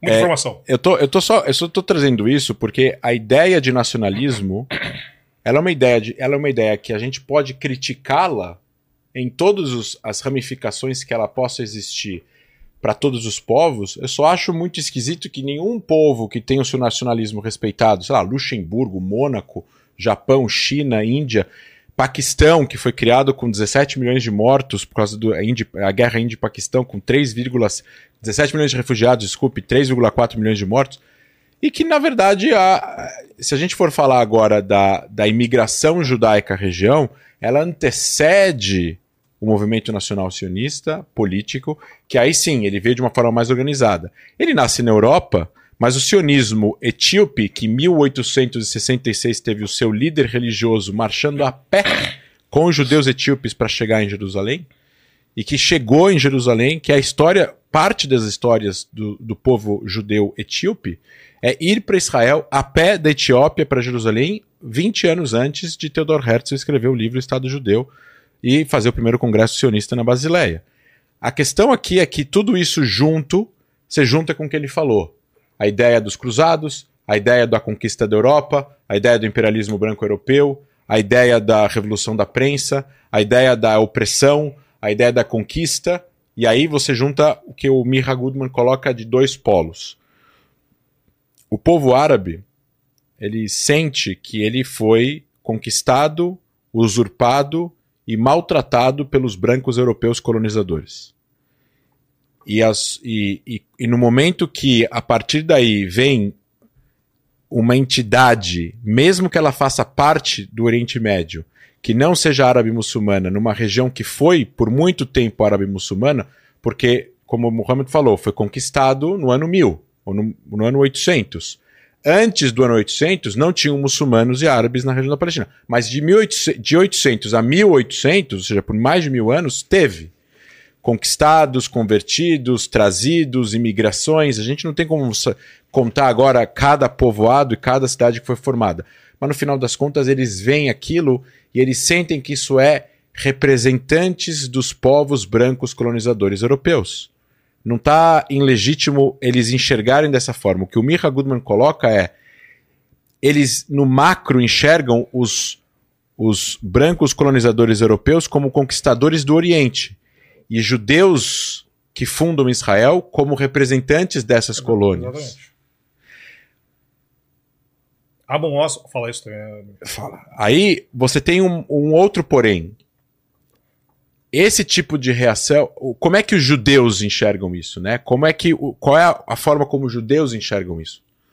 Os judeus não se enxergam como representantes ou enviados de brancos colonizadores europeus. Eles se sentem não brancos, perseguidos por brancos colonizadores europeus, expulsos de 17 regiões e países da Europa durante dois mil anos, que fugiam do, da Europa para poder criar o seu país em parte da sua terra ancestral, em uma tentativa de negociação com os povos locais que lá estavam para poder criar um, um lar nacional para o povo judeu em parte daquela região. Estou falando de 1860, 1890, as negociações iniciais entre o rei Faisal com o Weizmann. No início do início do movimento sionista, teve aceitação árabe do rei Faisal, depois ele foi deposto, ele perdeu o trono lá no Iraque e Síria, aí acabou virando uma outra coisa. Aí teve o acordo de Skype Cota, a gente tem linhas retas lá dividindo povos que ficaram ah, povos homogêneos di- divididos por uma linha reta que os Ou europeus povos decidiram. diferentes unidos. Exato, ou povos diferentes unidos que dando, dando margem à guerra Síria, civil, tá? dando margem a guerras civis que aconteceram na região. Mas no fim das contas, a gente está falando de que os judeus tinham uma visão diferente dos árabes. Eles não se enxergam como brancos colonizadores europeus. E de novo, eles foram para aquela região, se juntaram a judeus que lá estavam. Nos primórdios da década de 10, 20 e 30, com o nacionalismo árabe assumido e liderado em parte pelo Mufti de Jerusalém, e Jamin al-Husseini ou Isadim al-Qassam, que- parte, né? que na década de 20 e de 30 eram adeptos ao- Sim, aos não- nazistas. Não, é, cara, Isadim al-Qassam Sim, era nazista. Não, olha só, o Getúlio Vargas era nazista, nós somos brasileiros. Bom, a gente Né? e tem Porque- que criticar o Getúlio. Por que não, não? Mas por que que Getúlio Vargas era nazista, nazista em termos, né? Porque ele achava que era mais estratégico se alinhar com a Alemanha. Até que ele ganha uma usina em Volta Redonda. Concordo, concordo. Certo? Beleza. Os árabes, eles vêem, André, eu até concordo. Eu tô falando de Isadim al-Qassam. Não, não, tudo árabes. bem, mas o- o- os árabes, os palestinos, porque tu fala assim, não, mas o, o Mufti de Jerusalém foi lá conversar com o Hitler. Cara, estava sob domínio britânico. A Inglaterra está em guerra com a Alemanha. Tu vai pensar em quê? Vai se alinhar com quem? Se os Estados Unidos invadir o Brasil, nós vamos conversar com a China ou com a Inglaterra? Não, não, tô dando sim um. O Concordo. pessoal quer fazer uma. Essa distorção histórica que o Netanyahu, né? Que nós vamos, temos que chegar nesse cara, né, velho? Não, não vamos se estender, temos que chegar nesse cara. Essa distorção histórica que ele faz é, cara, é, é de uma pequenez, né, velho? Entendeu? Jogar nos palestinos. Não, não, eu, eu É. concordo e, e- e sou contra a fala não, que ele falou. eu já vi tu, tu eu conheço a história. eu- o Hitler decidiu matar os judeus, assassinar os judeus e depois foi para câmaras de gás porque balas eram muito caro. Mas é, é, o que eu quero, o que o que o que eu queria trazer em relação a isso é o sentimento de é, de aversão ao outro naquele momento. Os árabes sentiam uma aversão ao, ao Ocidente e eles viram nos judeus um espelho do Ocidente de forma equivocada. E a gente tem, hoje em dia, mais de 63% da população judaica israelense não são europeus. São judeus do Oriente Médio. Per- Perfeito, Da- né? que vai do Marrocos ao Iraque. Perfeito. Só deixa eu terminar essa única, última parte. Os judeus foram, perse- foram perseguidos por dois mil anos. Mortos, foram expulsos, foram para guetos, foram convertidos, foram expulsos da Espanha, de Portugal, depois daqui do Brasil foram perseguidos. Aqui dentro do Brasil foram para o Nordeste, fundaram a sinagoga de Recife.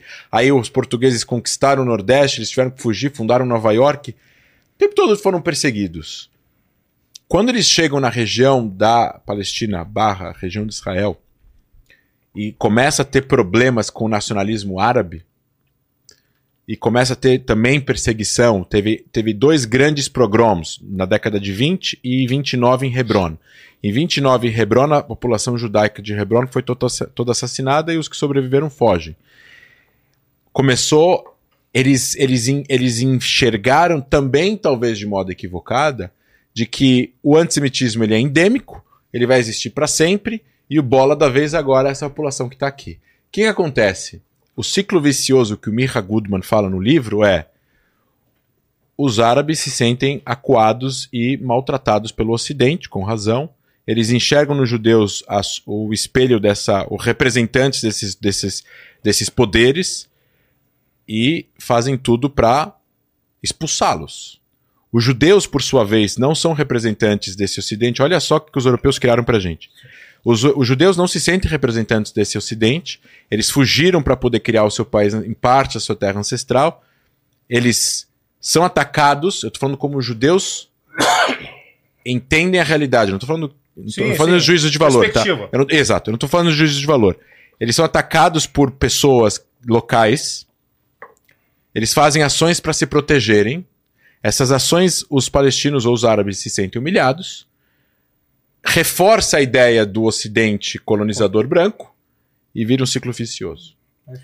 Como você faz para quebrar esse ciclo vicioso de entendimento entre que um ou outro, de uma certa forma, vai ter que aceitar de que vai existir narrativas sobrepostas, que é uma coisa que eu vou te ler, se der tempo hoje, do livro que eu te dei, Cartas para meu vizinho palestino, que mesmo com narrativas conflitantes do passado, a gente tem como colocar essa narrativa de lado por um breve momento, porque a narrativa ela é importante para ilustrar, mas não para aprisionar um possível futuro. E que a única forma de convivência pacífica naquela região vai ter que a gente aceitar de que existem narrativas conflitantes sobre o, o, a história, sobre o passado, mas mesmo assim, a gente não vai convencer nenhum dos dois que essas narrativas, uma tá melhor que a outra, uma é pior que a outra, mas a gente coloca ela de lado e a gente cria um novo capítulo para a gente poder ter uma convivência na parte prática objetiva no fim para um, um futuro. É, sobre a última frase que eu vou falar. Quando eu falo de imposto, é, a gente tem que primeiro entender que as eras mundiais mudaram radicalmente de 70 anos para cá e de 1800 a 1948 também mudou radicalmente. Quando a guerra de trincheira era permitida, hoje é proibida. Quando a Inglaterra é, bombardeou indiscriminadamente Berlim, matando 2 milhões de alemães, a Inglaterra ganhou a Segunda Guerra Mundial e ninguém fala que ela fez alguma coisa de errado. As, as regras, as normas, as condutas vão mudando de tempos para tempos quando a, a ideia de criar um lar nacional judaico naquela região começa em 1917 com a Declaração Balfour, vai para a Convenção de San Remo, vai para a Liga das Nações que obriga a, a própria Liga a cumprir a Convenção de San, de San Remo, que é uma decisão, inclusive, Biden Resolution, que deveria ter sido criada, mas a gente não precisa entrar nesse tempo, porque depois a Liga das Nações deixa de existir, vem a ONU, tem a partilha da Palestina. Antes disso, em 36, teve a proposta Pio para a criação de dois estados, os árabes negam. Então teve alguns momentos que tentou-se chegar. Deixa eu só. É, de, de, que, que, é que eu pensei que você ia fazer alguma. Ah, não, não tô coçando o pescoço. É, é, vai se acostumando. É assim que tem uma discussão entre árabes e judeus. É, é, é, é calorosas. Recomenda a janta aí, cara. É, Vamos lá. Em, em 36, teve uma proposta que foi rejeitada e foi aceita pelos judeus. Em 47, 11 anos depois, os ingleses passam isso para a ONU. A ONU faz a proposta da Assembleia Geral, que não é Biden Resolution, é uma recomendação de dois estados, um para os judeus e um para os árabes. Os árabes em geral, não só os palestinos. Os árabes da Liga Árabe, 11 países, rejeitam, iniciam a guerra. Em 47, em 29 de novembro. A guerra não começa em, em 15 de maio, a guerra começa em 29 de novembro. Milícias, pogroms, entradas, invasões, até que os ingleses, eles decidiram. A data da, do dia 14 de maio não foi Israel ou os judeus que decidiram, foram os ingleses que decidiram mas, ir mas embora. André, André, olha só, tu, desculpa. Eu tô desculpa. terminando em. Não, um é, que tu, tá, é que tu tá chovendo no molhado, cara. Porque a gente já viu a perspectiva dos nossos povos. É isso que importa, velho. Então, nesse momento. Eu tava querendo porque... só explicar a palavra imposição. Não, não, eu, entendi, mas porque eu... tu vê assim, ó, a perspectiva. Ah, porque o cara, ah, o cara fez isso, começou a impor isso, impor aquilo. Claro, perspectiva que tu falou. E eu vou te mandar mais um autor israelense que tu já leu, óbvio.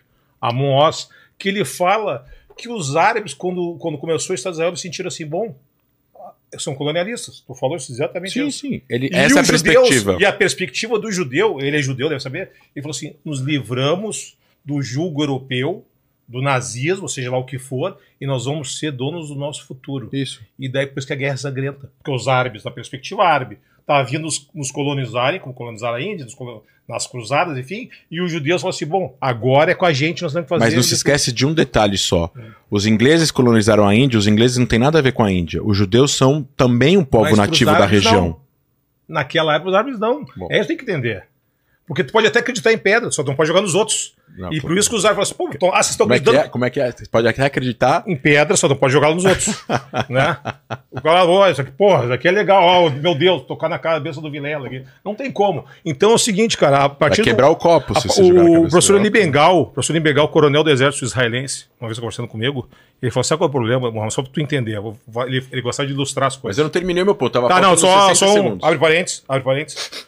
O professor Eli Bengal, cara, ele falou o seguinte: sabe o que é um Oriente Médio? Vou te explicar judeus e palestinos. Sabe um cara quando ele pula do prédio em chamas? É um judeu. Que ele estava sendo queimado na Europa, desde sempre. Os, os nazistas só sistematizaram o, o, o genocídio. O genocídio é judeu, o antissemitismo. Sempre rolou, cara. Sempre rolou. Não só na Alemanha, na Ucrânia, na Inglaterra, enfim, na União Soviética. E o palestino é aquele cara que estava passando a calçada. Falando, cara, se tira. Tipo assim, não tinha. O cara pula, vem de longe cai em cima. Ah, por que, que eu vou para a Palestina? Cara, se eu, se eu chegar um chegasse lá, o pô, André. O André resolveu que agora o nome dele é Cristina e, e bota uma peruca loira. Cara, se ele se identifica como Cristina e ali é a terra da Barbie agora, beleza, ele não pode tirar a população para ele entrar. É esse o problema. Bom, mas é- Mesmo que o direito dele. Não, André, só um pouquinho. Mesmo que o teu direito da tua concepção, e eu acredito na tua concepção, é legítimo. Eu acredito, cara. Que tu não tá assim, pô, eu vou matar os palestinos para ocupar o espaço deles. Eu acredito que você não. Nós temos que ir para nossa terra ancestral. Na tua concepção, concepção judaica. Só que, cara, é uma questão física. Dois corpos não ocupam o mesmo lugar. Tudo bem, mas Mohammed tinha, tem espaço e tinha espaço em 36, em 47 para criar cinco países naquela região, não Mas na dois. perspectiva árabe, vocês eram só colonos europeus, tem que entender isso, cara. Imagina o meu avô vendo os caras brancos Mas não é verdade. Pro meu avô era, cara. Entendeu? Ele tá vendo assim, tá chegando um monte de, de- cara diferente da Europa. Daí o cara já começa E do Oriente- e do Oriente Porque Médio. existe a tradição. Iraque, não, tudo bem. e- Depois, existe aquela tradição histórica, velho. A tradição histórica de passar de pai para filho. O que tu viveu. O meu avô viu os otomanos. O meu avô viu os otomanos na Palestina. E tem uma. E na, e na cabeça do meu avô e do ancest- dos nossos ancestrais, eles lembram das cruzadas, cara. E Mohammed, daí quando ele vê, não, quando ele vê chegar um cara mais branco que a população local, ele não tá vendo um judeu, que é o vizinho dele lá em Betatab. Ele tá vendo um europeu. tudo bem. É essa perspectiva? Exi- é- exi- eu só queria também trazer um detalhe aqui. Nos 150 anos de 1860, principalmente depois do começo da imigração judaica, também teve imigração árabe. Imigração árabe do interior do continente, como não tinha fronteiras, das regiões que hoje é Iraque, Arábia Saudita e Jordânia, que eram regiões muito para dentro depois do Mar Mediterrâneo, que foram para a região da costa, onde tinha os portos novos que abriram por causa de trabalho e agricultura economia. da planície, de economia. E eu estudei com uma, uma, uma menina árabe na faculdade em Israel, chamada Mims Al-Ghayan, que hoje ela é casada com o filho do Marwan Barghouti, o Qassam Barghouti, e ela árabe israelense, ela hoje que acho que mora em Ramallah hoje, e ela me falou que o avô dela veio da Arábia Saudita por causa da economia. Ou seja, também teve imigração árabe por causa da economia. né? Óbvio, óbvio. Eu entendo que a perspectiva é essa.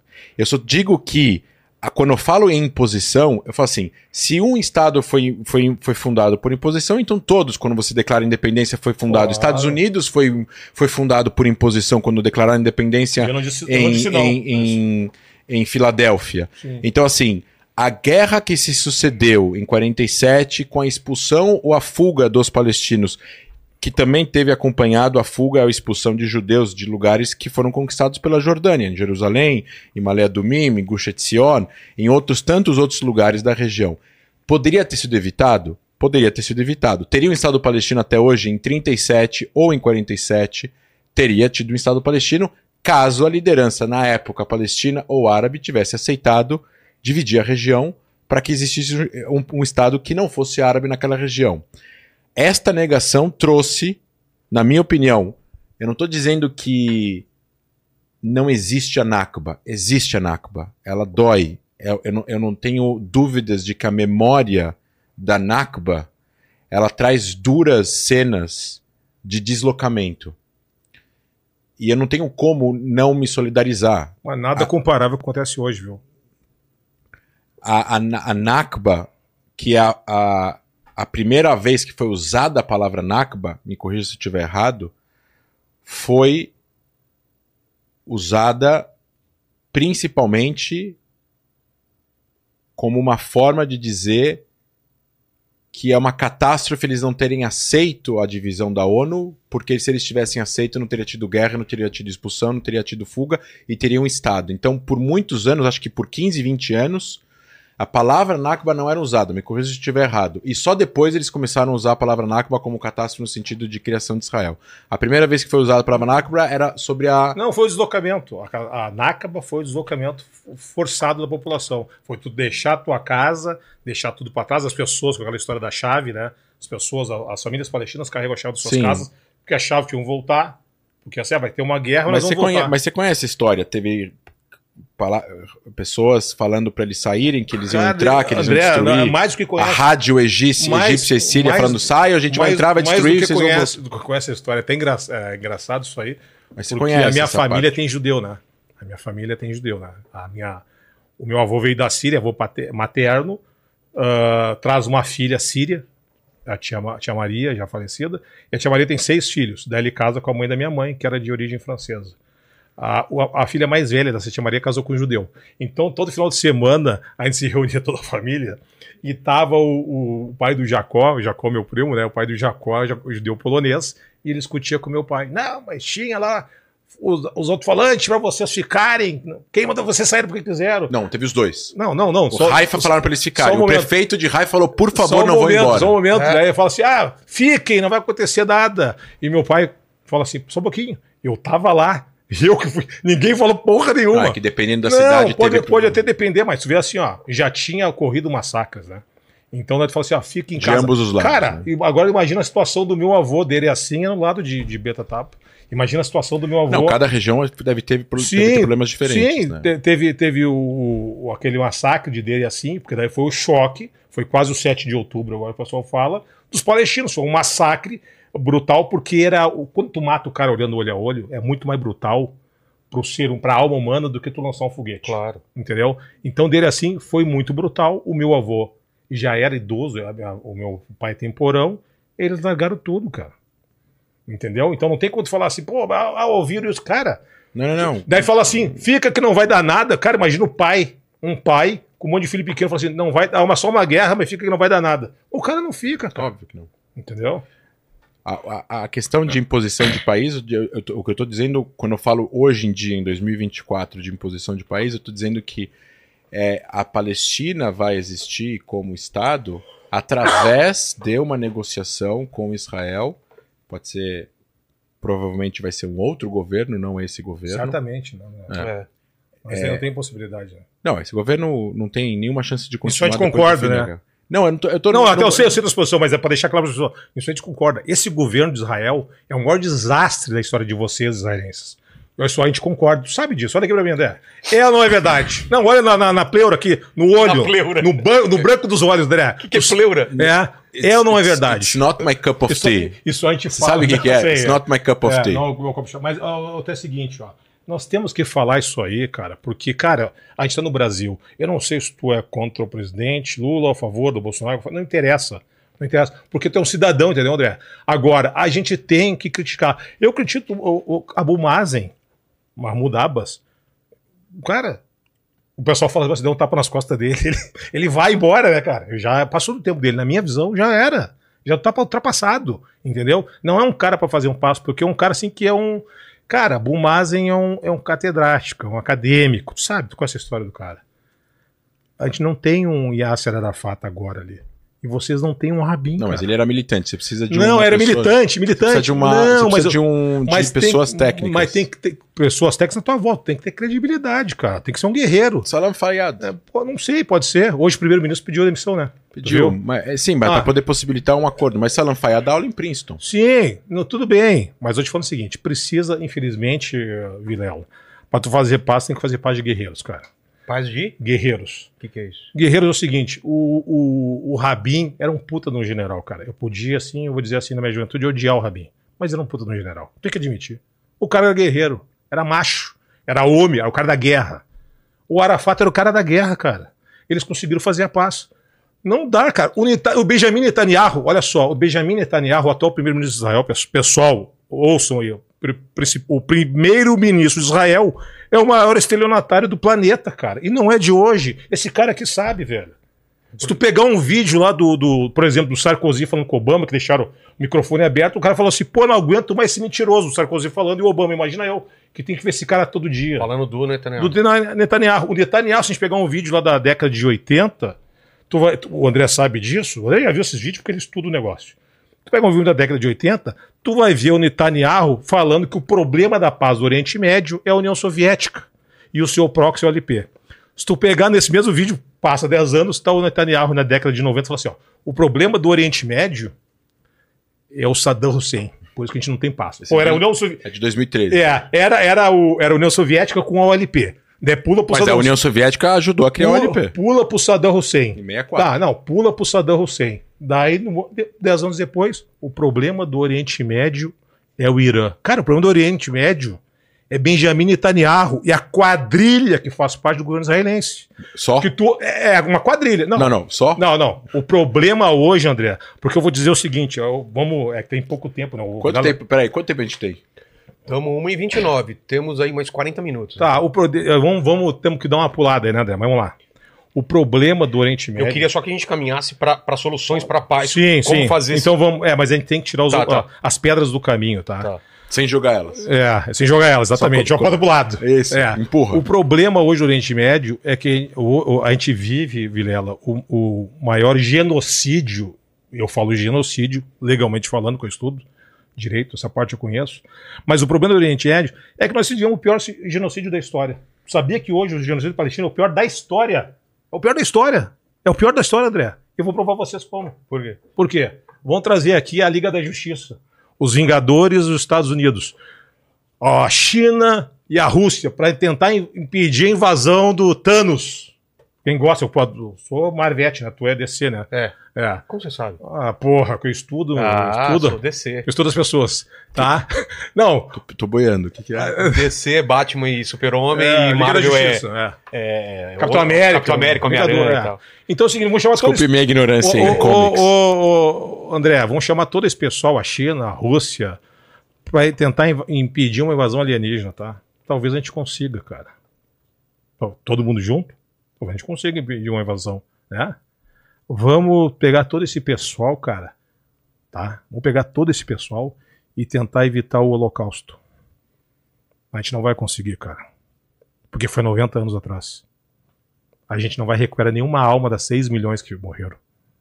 Nenhuma, cara. Eu falo isso com dor, cara. Eu falo isso com dor. Porque eu sei, eu, eu não preciso ser judeu para sentir o que os judeus sentiram na Alemanha nazista. Isso é foda. Agora, o holocausto palestino em Gaza, o genocídio palestino em Gaza, o massacre, os crimes de guerra em Gaza, Israel sozinho consegue evitar. E não está evitando. Só o governo de Benjamin Netanyahu consegue evitar. Ele não está evitando. Muito pelo contrário. Infelizmente, cara. Essa mácula, André, as pessoas passam, cara. As pessoas passam. Mas a história dos povos e dos países ficam. Essa mácula vai ficar nas costas de Israel, do Estado israelense, cara, ou para sempre, ou por muitos e muitos anos. Depois que passar o que está acontecendo em Gaza hoje, cara, eu acredito que vai haver uma crise identitária em Israel. Vocês vão ter que trabalhar isso porque a sociedade já estava fracionada por motivos políticos, né? Pela tentativa de golpe no judiciário. Tu vê que não, não é nada exclusivo de Israel, né? Vamos deixar claro, né? Mas já já já estava fracionada por esse pilantra do Benjamin Netanyahu. Me desculpe aqui os adjetivos. Pode falar palavrão aqui? Pode. Desculpa, eu sou delegacia, falo palavrão na hora, pô, o tempo todo.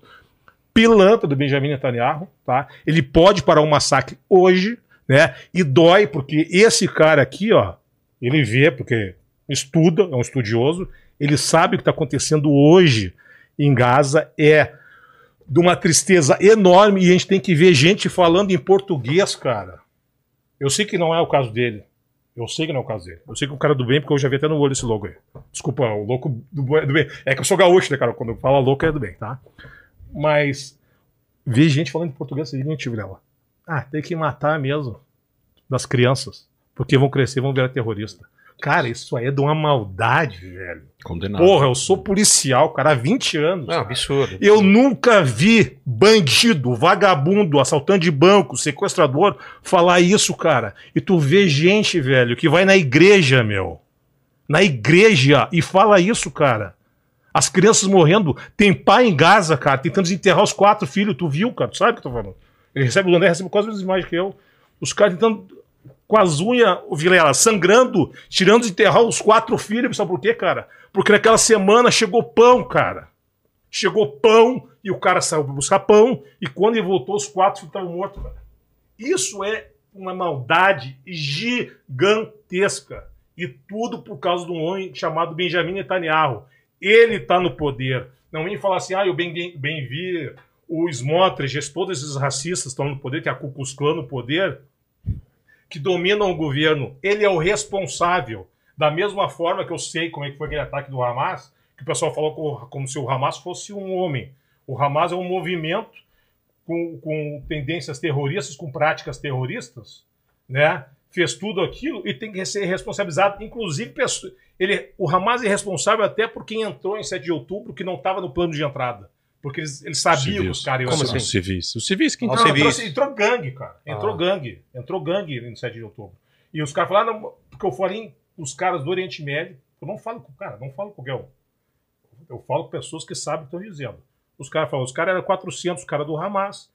Claro que, que com, com missão específica, sabiam que iam entrar os outros caras, sabiam que os outros caras iam fazer barbaridade, que é tudo um bando de maluco. Não é a Hamas, é o. Cara, o Hamas prendeu os caras da Jihad Islâmica faz alguns anos, tu lembra disso? E deixaram os caras entrar, sabia que os caras eram malucos, tinha cara que queria ir pra Jerusalém, teve cara que foi, foi, entrou, voltou pra Gaza, foi de novo. Então tinha todo tipo de maluco, era uma guerra de navio pirata.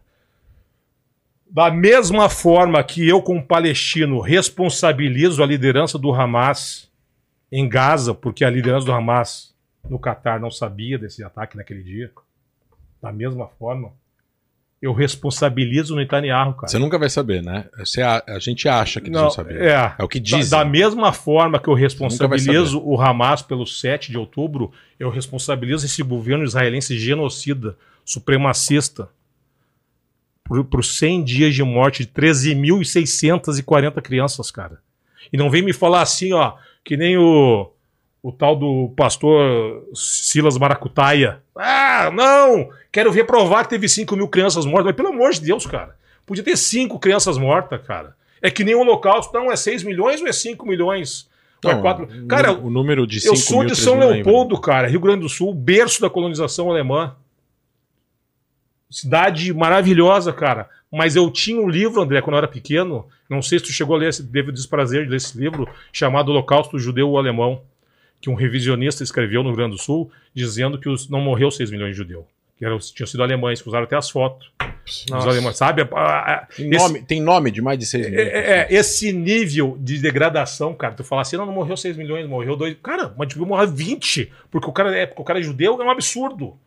Agora morrer 13 mil, 400 crianças e vinha esse vagabundo, vagabundo ordinário, um dos maiores estelionatários do Brasil, Silas Malafaia, falar que, mas não sei se morreram 5 mil. Cara, Silas Malafaia devia estar preso só por ter falado isso, que é um absurdo. O, o genocídio palestino está acontecendo agora e pode ser impedido pelo governo de Israel. Não adianta, não precisa chamar Vingadores, não precisa chamar os Estados Unidos, não precisa chamar a China, o super-homem, porque o genocídio está ocorrendo agora, quando morreu tan- tantos outros no passado, que infelizmente a gente não pode mais impedir, a gente só pode rezar pelas almas. E se a gente não impedir esse genocídio agora, André, Posso fazer uma pergunta? vamos chegar lá, na pergunta. Se a gente não impedir esse que genocídio... tem sobre isso. Tá, se a gente, não, tudo bem. Se a gente não impedir esse genocídio agora, e já aconteceu, né? Se a gente não aparar ele agora, vai ter outros lá na frente e a gente não sabe quem vai ser as vítimas. Você acha que o Hamas não tem poder pra parar? Não, Você acha que se o Hamas não se render Não. e entregar os reféns, a Não. guerra não para? não. Não? Você acha que a guerra não vai parar? não. não. Você acha que se o Hamas se acho rende, Israel- entrega as armas, entrega acho que reféns, acha Israel, que. cara, deixa eu te falar uma coisa, eu não confio. Cara, eu- é que assim as pessoas falam do Hamas, não, que o Hamas é assim, Hamas é assado. é que- cara, eu já falei com os caras do Hamas tete a tete. Não foi. Falei tete a tete, eu te contei já. Ah, é? Hamas Gaza ou Hamas Cisjordânia? Não, Hamas Cisjordânia. Mas o Hamas Cisjordânia é armado, meu velho. Então eu prefiro um do- de Gaza com canivete. Não, Não. é- Entendeu? Entendeu? Ele, ali, quando eu tava, ele podia ter feito qualquer coisa. Então, tudo bem, mas. Não, mas não interessa. É que eu falei com o cara, a ideologia do cara, eu entendo. Eu entendo. Eu, ouvi, né? Porque a ideologia do cara do, do Hamas é muito parecida com a ideologia do, de alguns cristãos aqui, que a gente vê, aqui tem mais perto. Que ele fala, fala, fala assim, não, cara. Tipo, ele vai, a, a argumentação final assim, ó, porque Deus quer. Cara, como é que vai discutir com Mas o cara? cristão não vai ata- matar um cara por causa Não, disso. não, não, mas é que chega num momento, claro, porque lá no Hamas já tá no supra-sumo do, do- do- da violência. Ah, tá. Mas é que chega num ponto que tu fala assim, ó, que o cara fala assim, não, porque Deus quer. Não, tudo bem, mas é porque o Brasil é um país de leis, aqui você tem regras. Sim, lá, lá, lá, não tem. lá É. você não tem uma cultura de regras. É, as não é que não tem uma cultura de regras, não tem um Estado. Pra, Não, não, não pra- só Pra isso. reprimir isso aí. Tudo bem, na Cisjordânia tem. Na, Cisjor- na, na, Tem, você- tem sem braço, né, cara? Sem, mas menos, mas bem mais do que em Bem, Gaza. com certeza, com certeza. Deixa eu te fazer uma pergunta. Claro. Você acha. Tô falando de coisa de, de forma técnica. Você falou Israel pode parar.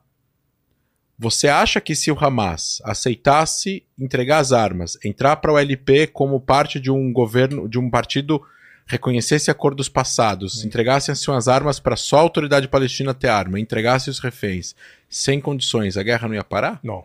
É óbvio que ia parar. Não, mano. cara. É óbvio não, que ia parar. Não. Ia parar no dia Já te seguinte. dei teu presente? Não, ia não. parar no dia Posso seguinte. agora? Ou tem que... É no final, é no início.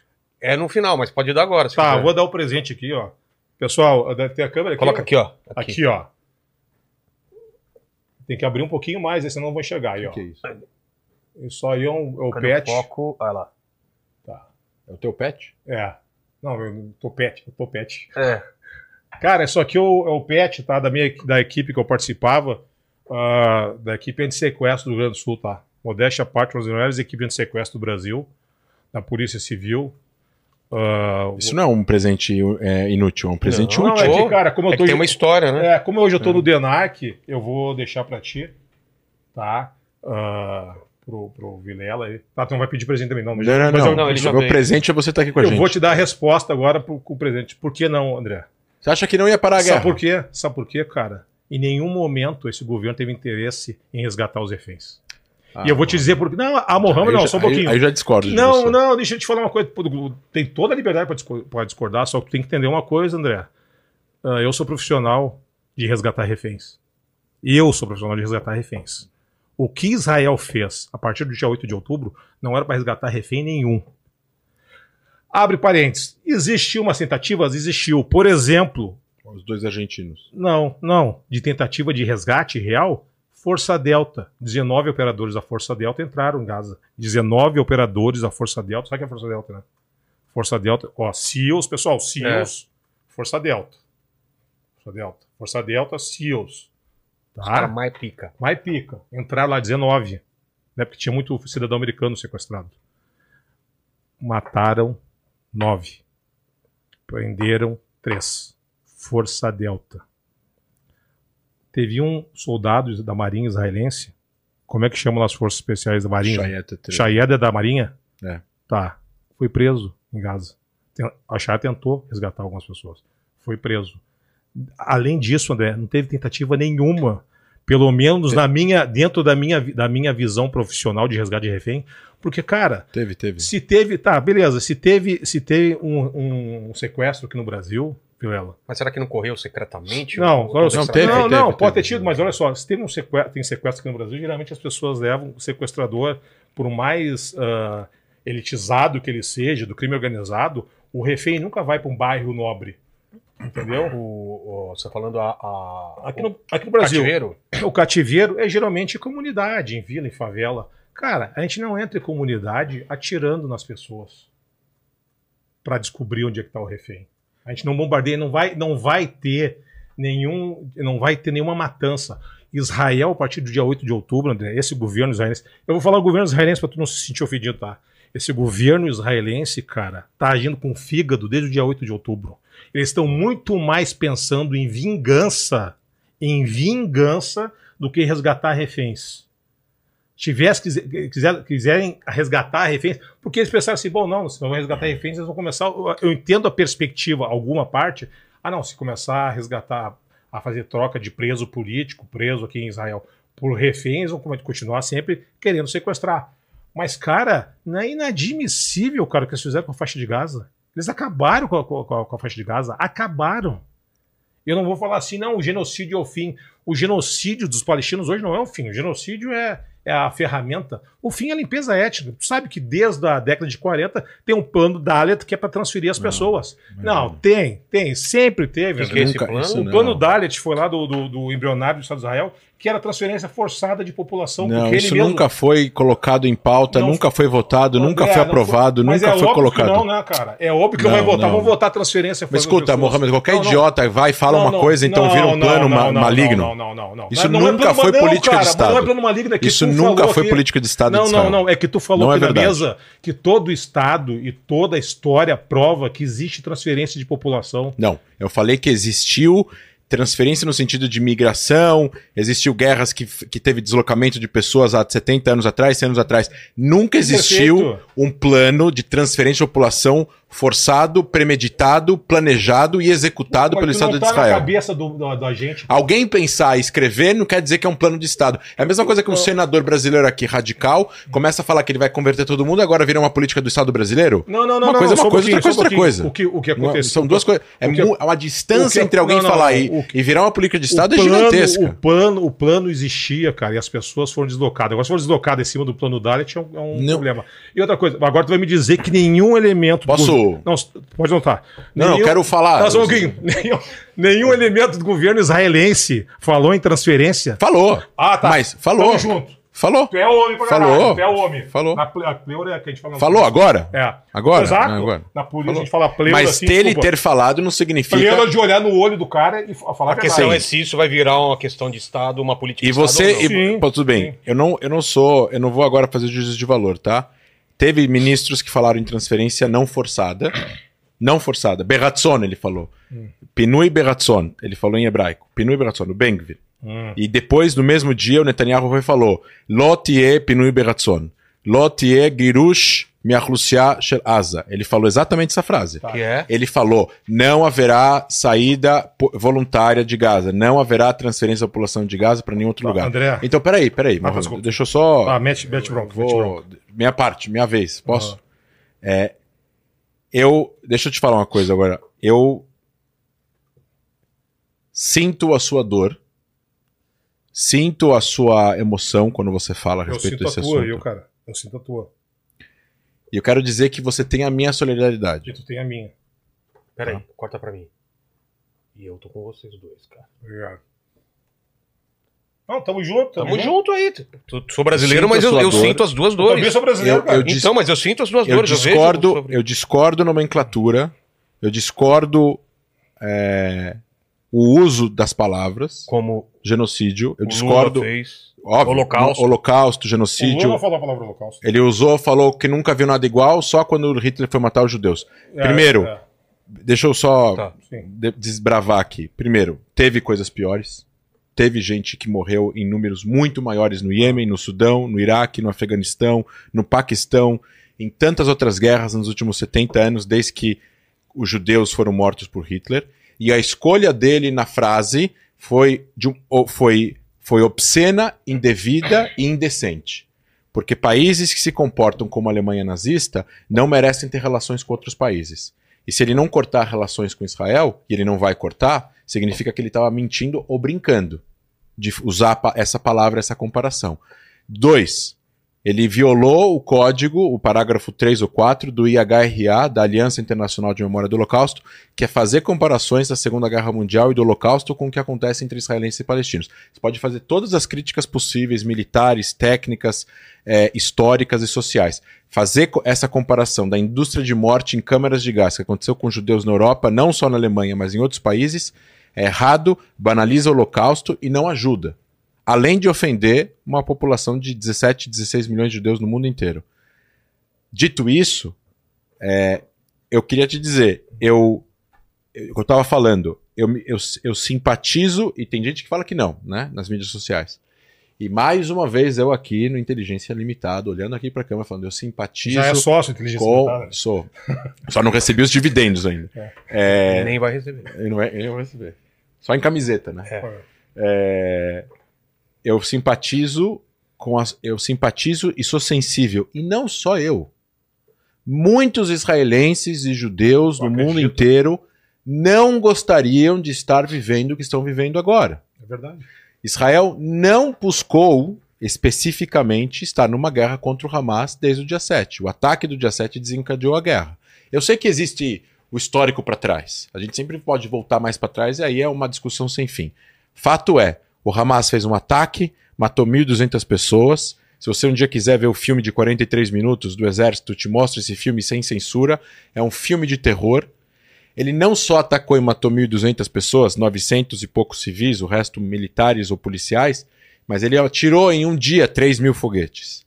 A resposta natural de qualquer país que está sendo atacado por foguetes é responder, e normalmente isso vem primeiro em ataques aéreos e depois eles Você sabe muito bem que para você fazer um ground operations num lugar tão complexo quanto a faixa de Gaza, onde você tem membros do Hamas espalhados por todos os lados e todas as casas, você precisa primeiro você precisa preparar aquela região para você poder ter ground invasion, senão vai ter, vai virar uma lama tanto para os palestinos como para os soldados israelenses. É uma lama, é, vira um Vietnã. A, a, a, o, o, eu não estou agora entrando no mérito da forma técnica que a operação militar ela é conduzida. Isso a gente pode conversar, discutir, analisar. Deveria ter entrado por aqui, não por aqui, deveria ter feito isso, deveria ter feito aquilo. Por que, que vocês não usaram isso? Por que, que vocês não fazem só com força delta? Por que não usaram só tropas de elite? Eu escutei essa teoria outro dia. Por que, que com você está falando de 240 sequestrados, por que, que você não usa só forças de elite para salvar os sequestrados sem precisar fazer uma guerra de destruição? Primeiro, e isso é uma coisa muito importante. Independentemente do governo, Israel não escolheu estar nessa guerra. Ela começou com Hamas, que fez esse atentado, e tomou a decisão sozinha, em nome da causa palestina, que, de novo, é um péssimo representante para a causa palestina, o Hamas, porque ele não está buscando nem independência, e nem a dignidade e nem a liberdade do povo palestino. Ele está procurando o seu próprio benefício, a sua próprio enriquecimento ilícito, a sua próprio controle através de grupos de máfia e, e, e monopólio do uso da força e capitaneados e financiados pelos países e pelos regimes mais nefastos da Terra. Né? O Hamas é amigo da Coreia do Norte, o Hamas é amigo do Irã, o Hamas é amigo do ditador da Síria Bashar al-Assad, o Hamas é amigo do Hezbollah, o Hamas é amigo do Iêmen. A causa palestina não precisa desses amigos. Ela não vai ajudar esses amigos aos palestinos conquistarem um Estado merecido e legítimo. Em relação ao que o, ao, é, ao negócio do, do, sequestro, eu acho que as pessoas não têm a dimensão do poderio militar e do que, que o Hamas construiu em 17 anos de controle da faixa de Gaza. O Hamas construiu uma estrutura paramilitar na faixa de Gaza jamais vista na história do mundo moderno para guerra de guerrilha e guerra urbana. Eles têm lá um arsenal capaz de destruir quatro, cinco faixas de Gaza construídos e capitaneados e comprados com dinheiro público que poderia ter construído escolas, hospitais, universidades e ajudado a que a faixa de Gaza, a partir da saída de Israel em 2005, tivesse se transformado em Singapura ou em Dubai.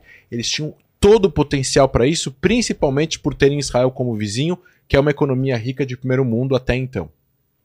Mas não tinha, porque não tinha universidade, não tinha hospitais, não tinha escola. Já tinha. Gaza. Já agora, tinha. Não, agora. Agora não tinha. Agora não tem, né? Porque destruíram as universidades. Não, tudo bem. Destruíram eu tô os voltando, hospitais, eu tô, destruíram as escolas. Tudo né? bem, eu tô. Não, os hospitais estão lá. Então. Então, tem 36 hospitais para 2 milhões de população. Per capita é a maior quantidade de hospital per capita do mundo. Luxemburgo tem menos de 2 milhões. matando até os médicos, cara. Vamos. Eu queria só. Ah, tá, mata aí, mata aí. É...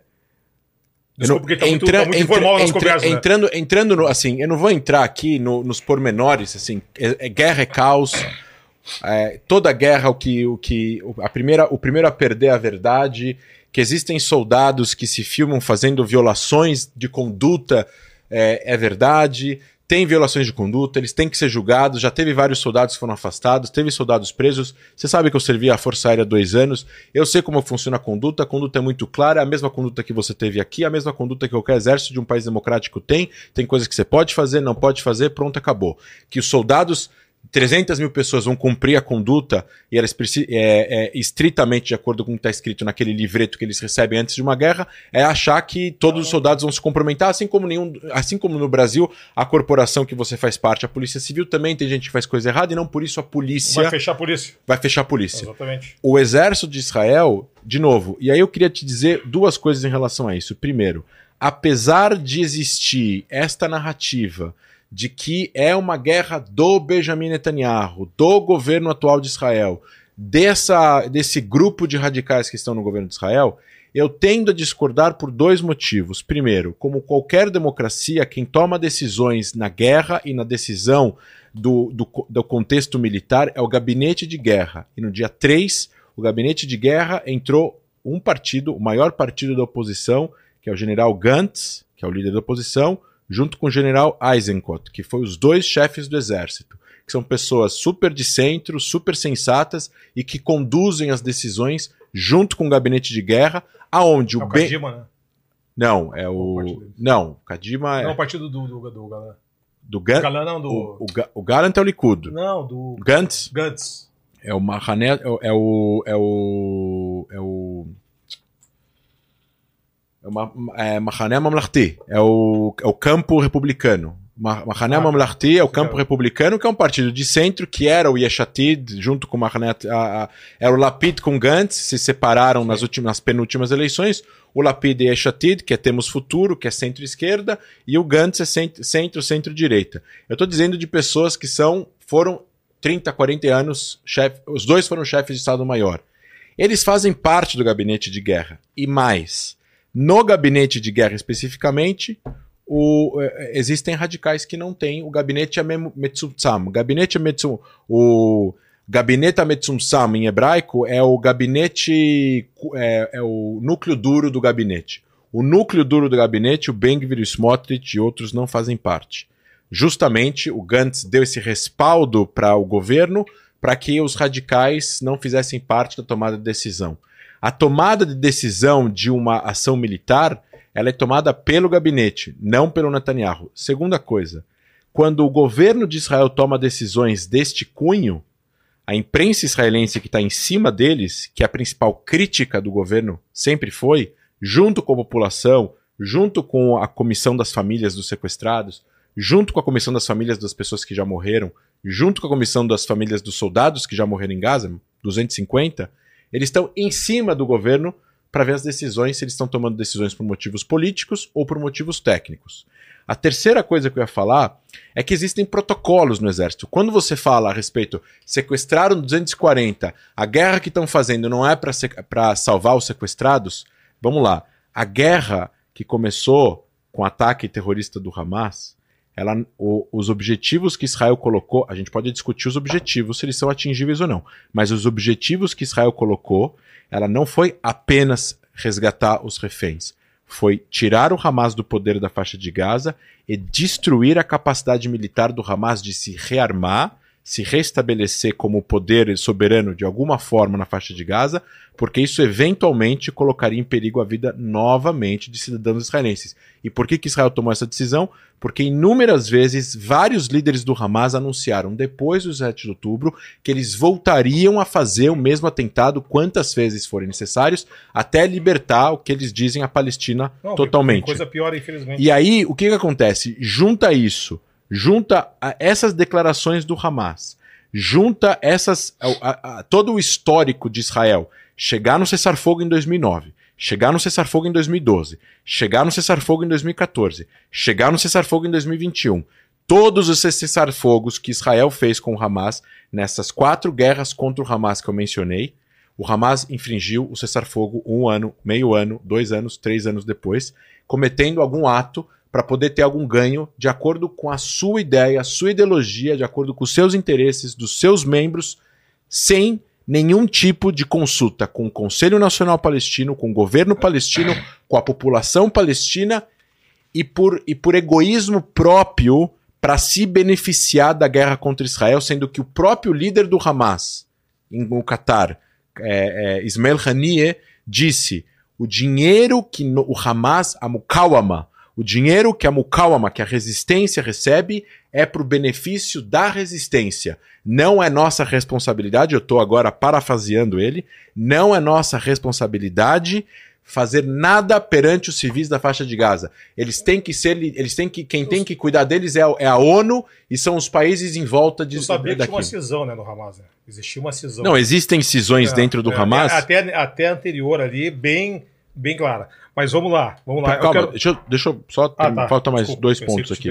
É, essa decisão que Israel tomou de uma guerra de. As, as guerras de 2009, 12, 14 e 21, nunca Israel to- colocou como objetivo a destituição do Hamas do poder na faixa de Gaza. Interessante Nunca- né? Nunca, Era interessante pro Netanyahu. politicamente, porque enfraquece a AP, e aí você fala que ele não vai ser forçado a fazer um Estado palestino, porque. o status quo, né? porque que o queria. status quo e Ah, tal, não sei o quê. Mas nunca o governo, ou no caso, o exército de Israel, colocou como objetivo militar a destruição total do Hamas, a tirada do Hamas do poder, porque tem que ter alguém soberano naquela região. E se você tira o Hamas, quem vai entrar? A Jihad Islâmica? A autoridade palestina nas costas? Quem vai governar a faixa de Gaza? Israel vai governar a faixa de Gaza? Israel não quer governar a faixa de Gaza. Sabe? Será? Sabe quanto custaria governar a faixa de Gaza para Israel? 3 bilhões de dólares Mas Israel por não quer nem reconstruir, né? Quer que os Emirados Árabes reconstruam. Não, não, eu, eu acho, eu acho, Israel destrói, eu quer que os acho, outros paguem a eu conta, acho né? que o conjunto, eu acho que Israel tem que participar da reconstrução. Ah, bom.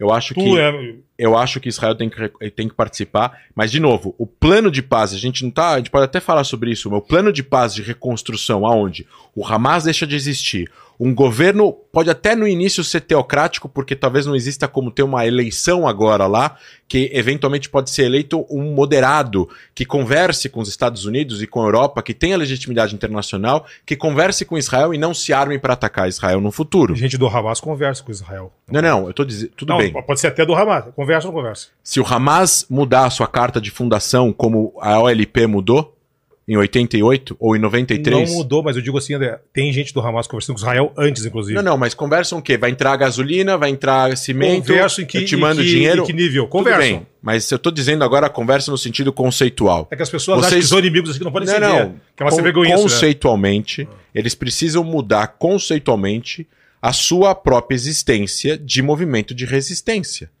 Se conceitualmente o movimento de resistência islâmica, a propor Hamas, no acrônimo, continuar existindo como movimento de resistência para tentar destruir Israel nas fronteiras internacionalmente reconhecidas, expulsar ou matar os judeus, para implementar um Estado Islâmico imposto, imposto à força na população palestina naquela região, não adianta nada o Hamas assinar um acordo de cessar-fogo com Israel amanhã, para daqui a 10 anos ou 5 anos eles reconstruírem Mas- e voltarem mas- a fazer mas- o mesmo atentado. Mas não tem como também assinar um com esse governo de Israel, né, André? Vamos combinar. Deixa eu, deixa eu citar aqui o governo de Israel. Eu sei que tu é contra esses caras aqui. Eu, sou- várias eu- eu tô dizendo só o seguinte: a palavra, por último, a palavra genocídio é geno, é tribo, cid é morte. Genocídio, morte de tribo.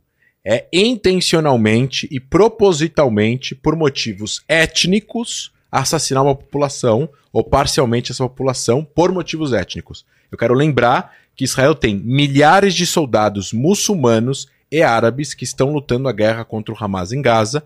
Portanto, a palavra genocídio não cabe aqui, porque não é um genocídio, não é morte de tribo por motivos étnicos. Eu entendo a dor do Mohammed, eu compartilho com a dor do Mohammed, eu acredito que é, é de enlutecer a todos nós as cenas que estamos vendo na faixa de Gaza. Também acredito que ele se enluteceu com tudo que ele viu é, que aconteceu em Israel no dia 7 de outubro, com a morte dos civis, com a morte de, de crianças, de famílias inteiras que foram mortas pelo Hamas em é, é, nas fronteira, na fronteira sul com Israel. De novo, esta é uma guerra lamentável, não tem é, é, como não se sensibilizar com a morte de ambos os lados.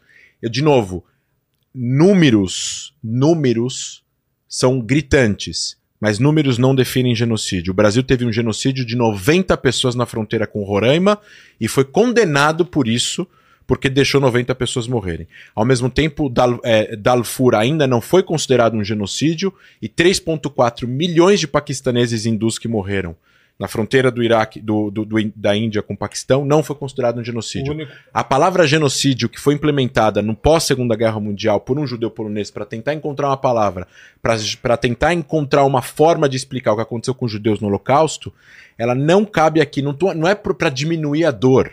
É simplesmente porque não é verdade, juridicamente, tecnicamente, de que Israel está matando os palestinos porque eles são árabes muçulmanos. Não é verdade. Enquanto ele- Israel está lutando a guerra contra o Hamas em Gaza, Israel está tendo cooperação de segurança com a autoridade palestina na Cisjordânia. Se Israel quisesse fazer um genocídio, eles estariam matando milhares e centenas de milhares de palestinos na Cisjordânia e não teria árabes muçulmanos, que é a mesma etnia, Paquito. é a mesma religião. Peraí, eu tô terminando, 20 Vai, então, segundos. vai lá. É, que, que é a mesma, a mesma etnia, a mesma religião nas forças de defesa de Israel.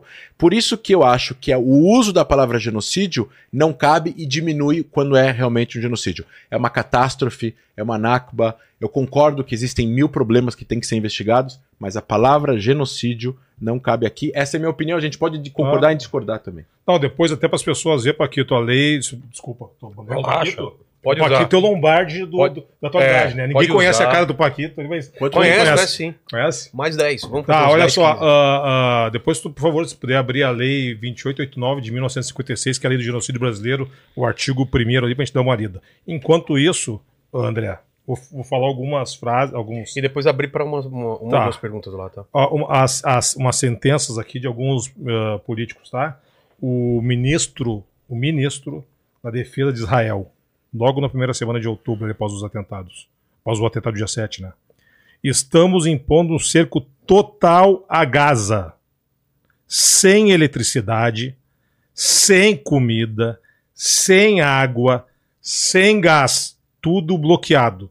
Estamos lutando contra animais e agimos em conformidade. Ele tá se referindo ao Hamas aí. Isso aí que tu tá falando, né? Porque tu, tu, tá, tu tá interpretando até a fala do Lula e tá interpretando a fala dele. Eu quero saber o seguinte: quando tu faz um cerco sem eletricidade, sem comida, sem água, sem gás, tudo bloqueado, é só contra o Hamas? Não, população inteira, 2 milhões de habitantes. O pai, o padeiro, o, o ferreiro, o, o, o youtuber, sei lá, o, o motorista de táxi, tá lá dentro junto, e tá vendo os filhos dele morrer por causa dessa sentença aqui, ó. Uma- Porque isso aqui é uma. É Bom, mas isso não uma- aconteceu, né? é uma verdadeira uma sentença de morte. Mas tem gente morrendo de fome, André. Tem gente morrendo de fome já. Tem gente morrendo de fome. Eu não recebi Eu vou te mandar de vídeo de gente, criança comendo grama, então. Ou juntando farinha do chão. Ou fazendo pão. Um menino Eu tenho- eu não tenho dúvida do eu sofrimento, eu vou te, eu não não, não vou te do mandar até sofrimento. material. O, o menino de 12 anos fazendo pão pros, irmão, pros irmãos e pras irmãs, com farinha velha, comendo tomate numa fogueira, porque os pais estavam mortos já. Tá? Outra frase aqui do Ben Gvir. Tem desprezo por esse cara, né? Mas, mas tá no Quem? governo de Israel. Total. Ben Gvir. Enquanto o Hamas não libertar os reféns que tem em suas mãos, a única coisa que precisa entrar em Gaza são centenas de toneladas de explosivos da Força Aérea. Nem uma grama de ajuda humanitária. E os Smotrich, que também, né? Pelo amor de Deus, né? É ministro de Smotrich. O Ben é Segurança Nacional, né? Fazenda. Fazenda. O resgate, né, vamos lá nos reféns, tá, André? O resgate 134 reféns não é coisa mais importante. Não, esse não é um ponto mais relevante. O, o Jerusalém Post, agora, 20 de fevereiro, ele, o ministro israelense, do governo israelense, falando que os, os, os reféns não são importantes. A minha experiência diz que está claro isso aí. Nesse governo, que eles não estão nem aí para os reféns, né? E até porque eu, eu vejo, acompanho as famílias dos reféns e o que, que eles têm, as manifestações dos familiares. Quem está se importando com as famílias dos reféns são os familiares deles, e são aquelas pessoas que vão lá para frente da casa do Netanyahu protestar e ainda são agredidas. Além de ter o filho sequestrado e ainda agredido. Né? Mas vamos lá. Ah, falando sobre ah, não, comparação nazista tal, o governo de Israel tem ministros neonazistas. Realmente lembra a Alemanha de 1933. Daniel Blattmann, historiador do Holocausto israelense. Ele falando isso. Bom. Tá? Caiu, saiu na capa. Tu sei que tu não gosta do Haritos, que é um jornal de terceira Não, eu não falei que eu não gosto do Ares. Eu te dei um livro escrito por uma ah, pessoa não, não, desculpa, tu me falou que o jor- não era o maior jornal Não é, Israel. o, Não é o não- não é o maior jornal. Mas O maior jornal é Idiota Cronota. Eu tenho que concordar duas coisas contigo, né? Desculpa, eu fazer assim porque eu. né? Você falou, é, inclusive no, no Dória, você falou que era o maior jornal. É, não. é, é. E o Dória também falou hoje, né? Mas tudo bem. Ah, eu concordo duas coisas contigo. A imprensa de Israel é uma imprensa livre. Dória não, João Dória, o Pedro Dória. Pedro Dória. Pedro Dória. É. Só pra deixar claro. A imprensa de Israel. Grande Pedro Dória. É, a imprensa de Israel é uma imprensa que realmente pressiona e mostra. Está sendo pressionada também. Normal, faz parte do game, né? E o Ministério Público do- do- das Forças Armadas de Israel está com várias denúncias contra soldados militares israelenses, como tu mesmo falaste, né? tem 300 mil soldados lá, né? Agora tem menos. É, por, por estupro. Eu não sei o que, que considera estupro lá em Israel, porque aqui a nossa legislação é diferente, né? Aqui a legislação brasileira, o que é estupro na legislação brasileira? Se tu beijar uma, uma moça de forma lasciva contra a vontade dela, é estupro. Ah. Entendeu? Então não é só a conjunção carnal, mudou essa tipificação penal. Eu não sei o que, que lá em Israel o Ministério Público está reforçando como se fosse estupro. Ou seja, de mulheres que foram violentadas, conjunção carnal mesmo. Já, tá, já, já saiu isso aí. As mulheres que foram ambientadas pelo Hamas ou as Não, mulheres... mulheres... palestinas agora em Gaza violentadas por soldados israelenses, tá? Ah, O Ministério Público. tá- Isso, ah, espólio, né? O espólio é o roubo de guerra, né? O cara tá roubando coisa lá dentro. Enfim, então assim, ó, nisso a gente concorda porque o, a imprensa israelense está batendo em cima, então eu leio muito ah, os jornalistas israelenses, né? Os jornalistas, os jornais israelenses, né? É uma imprensa que trabalha e tá, e tá botando o dedo na ferida. O Ministério Público israelense, eu nunca vi um, um, um israelense ser punido, é, pode ser por um soldado. O que você pediu pro, pro Paquito, ele achou lá. Ah, se ele pode ser punido nas internas, mas não vem para quem é, para vítima não ficar sabendo de quem é. Ó, a lei aqui sobre holoca... é, holocação, perdão, sobre genocídio. Genocídio. É, é o mesmo, essa lei, Vilela, só tu entender, a lei, a lei- essa lei brasileira, ela praticamente ela copia o Estatuto de Roma, tá? De, a 2889 de 56.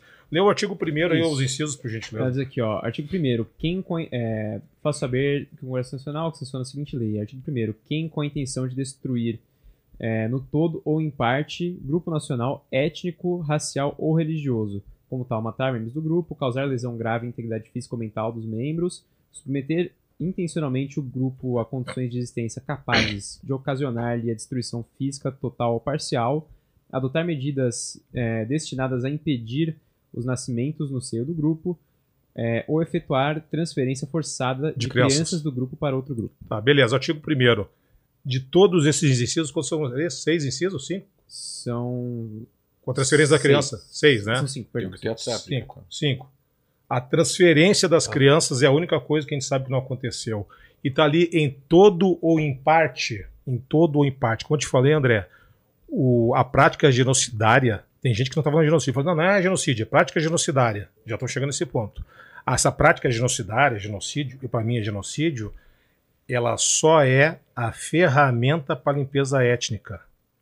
Ela só é a ferramenta para limpeza étnica. Quando tu desloca 1 milhão e 200 mil pessoas numa parte do país, numa parte do país, daquela faixa, tu destrói tudo, casa, hospital, tudo, joga aquela pessoa lá pro sul e continua bombardeando, e segundo a CIA, reportagem do New York Times, 49% do bombardeamento israelense na faixa de Gaza não tinha alvo. Não, isso não é possível. É, mas tá no New York Times. Então, Não é eu brigo com o possível. New York Times, processo do é New York Times. Tá lá, não, né? tem, gente, não tem como. a gente sabe que o New York Times é Não um, bra- existe é um bomba braço, não guiada. O, o New York Times é um braço, é um, ah, não guiado, pode jogar mesmo, né, velho? Não guiado. Tu joga se eu vou jogar nesse centro e não quero saber se o cara tá lá, o cara do Hamas, três caras do Hamas e dez médicos. É essa a questão, André? Posso falar um minuto? claro. Um Deixa eu minuto. te falar uma coisa. O cara falou um minuto, um minuto, pô.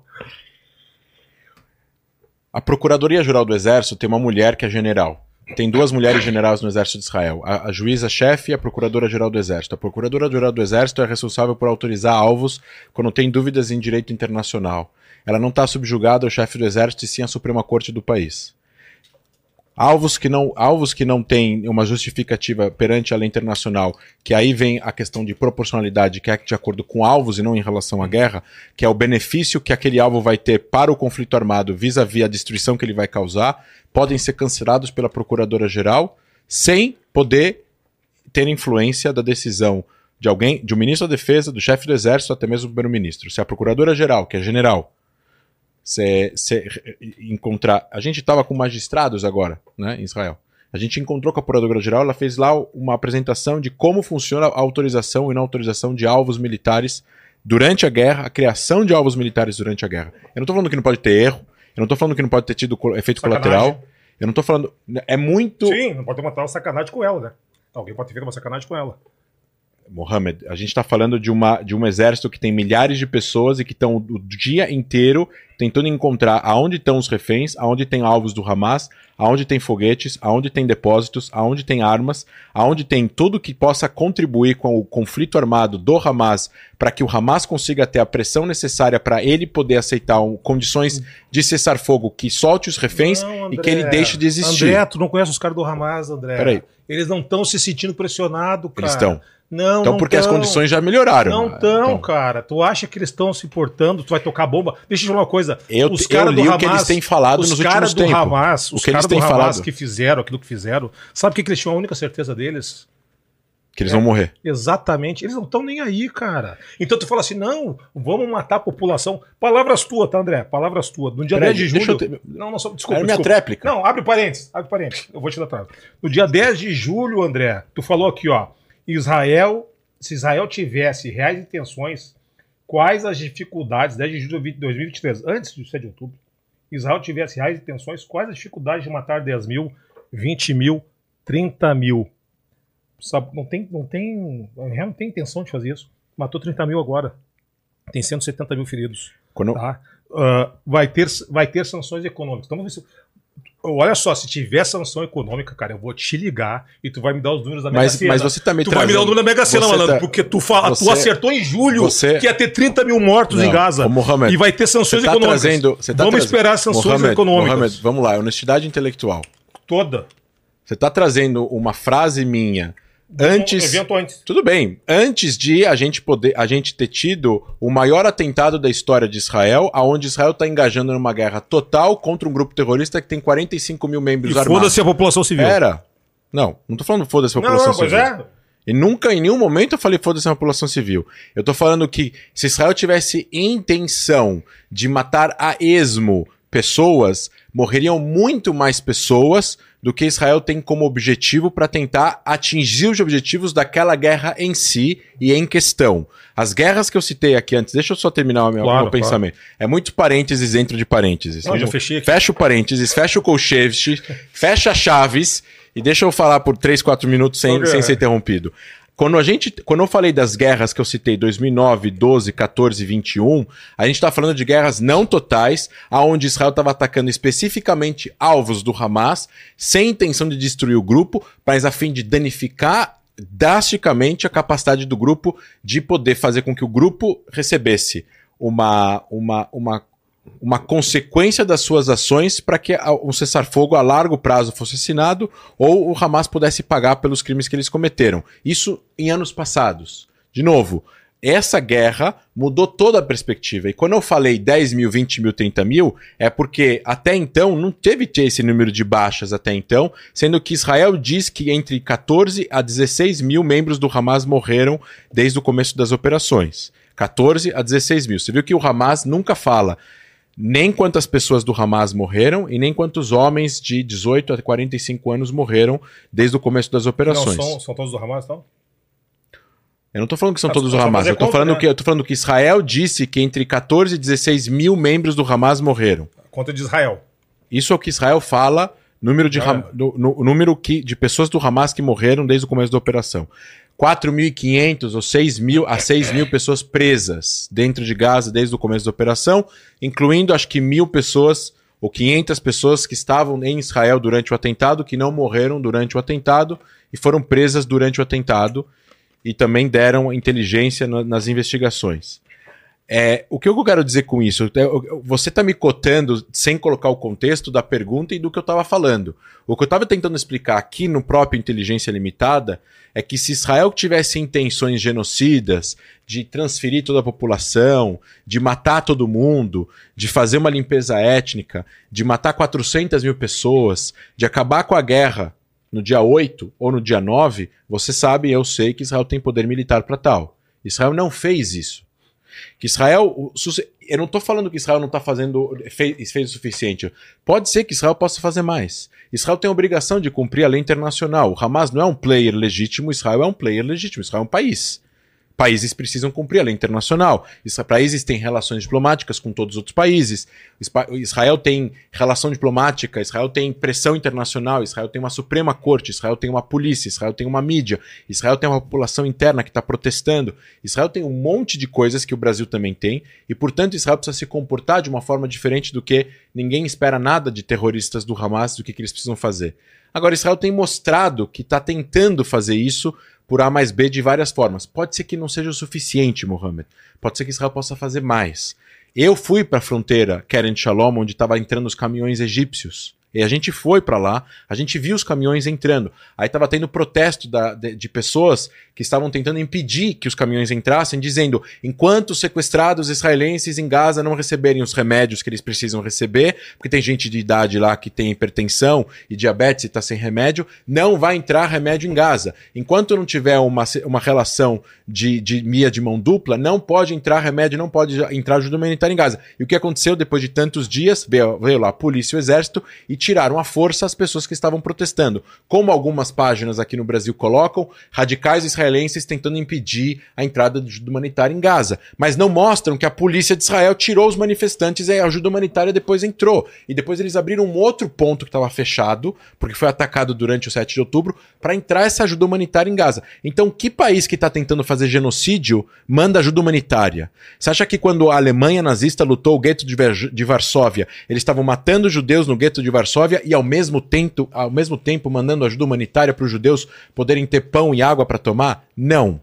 Não se manda ajuda humanitária para quem você está tentando fazer um genocídio. Por isso que eu não concordo com a palavra genocídio. E, de novo, eu posso discordar em gênero, número e grau, eu- e eu concordo com você.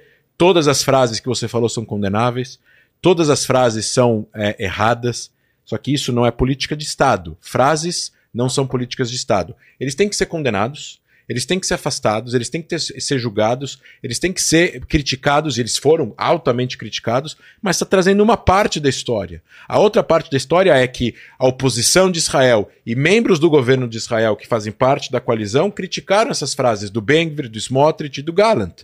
E depois que o Gallant falou isso, falando não tem água, não tem não sei o que, nananã, ele falou isso talvez no, no, no auge do momento do nervosismo, depois de duas semanas começou a entrar ajuda humanitária em Gaza. Então, ele ter falado uma frase não significa que vira política de Estado, política de governo, aonde aí sim, através de uma política tomada de decisão, com protocolo, com assinatura, com a estampa, aí sim você pode julgar pela tomada de decisão. Entrou ajuda humanitária em Gaza. Israel, a, a gente foi para a fronteira, a gente encontrou lá o chefe do coordenador de atividades do governo para os territórios, mostrando que o valor de número de caminhões de entrada de farinha que estava entrando era superior ao que a ONU tinha pedido. Eu estou falando de um mês atrás, um mês e meio atrás. Ou seja, paí- é- é- por mais criti- criticável e condenável que são essas frases, elas são, elas são criticáveis, elas são condenadas, elas não deveriam ter acontecido. Da mesma forma que frases, por exemplo, que o Mahmoud Abbas falou sobre o Holocausto, dizendo que, o, que a Alemanha não queria matar os judeus, que era o contexto histórico e tal, também são condenáveis. Frases de políticos não transformam aquilo em políticas de Estado. A gente viu frases de ministros aqui, ou de deputados, ou de, ou de pessoas da base do governo, que não são políticas de Estado do governo brasileiro. Ou seja, o fato de, de deputados da base do governo do Lula falar que tem que romper relações com o Estado de Israel e que outro, outras pessoas escrevendo que os judeus têm que ser mortos, isso significa que é a política de Estado do Brasil? Não.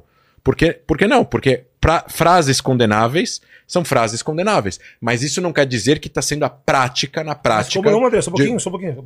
As frases, concordo contigo, estamos junto. Frases condenáveis, mas é a realidade, cara. As pessoas A estão realidade- morrendo. a reali- Tem que explicar pro isso pai em. Só um Tem que explicar pra família em Gaza. Olha só, é só uma questão de retórica. Hum. É uma frase. Não, não, eu não filhos falando do cara disso. morrendo, eu não cara. falando disso. Eu tô falando que quando você trouxe as frases, você não tá trazendo as condenações das frases pelo mesmos, Mas pelos as- mesmos membros do governo. Mas cadê as me- mesmo os membros? Não.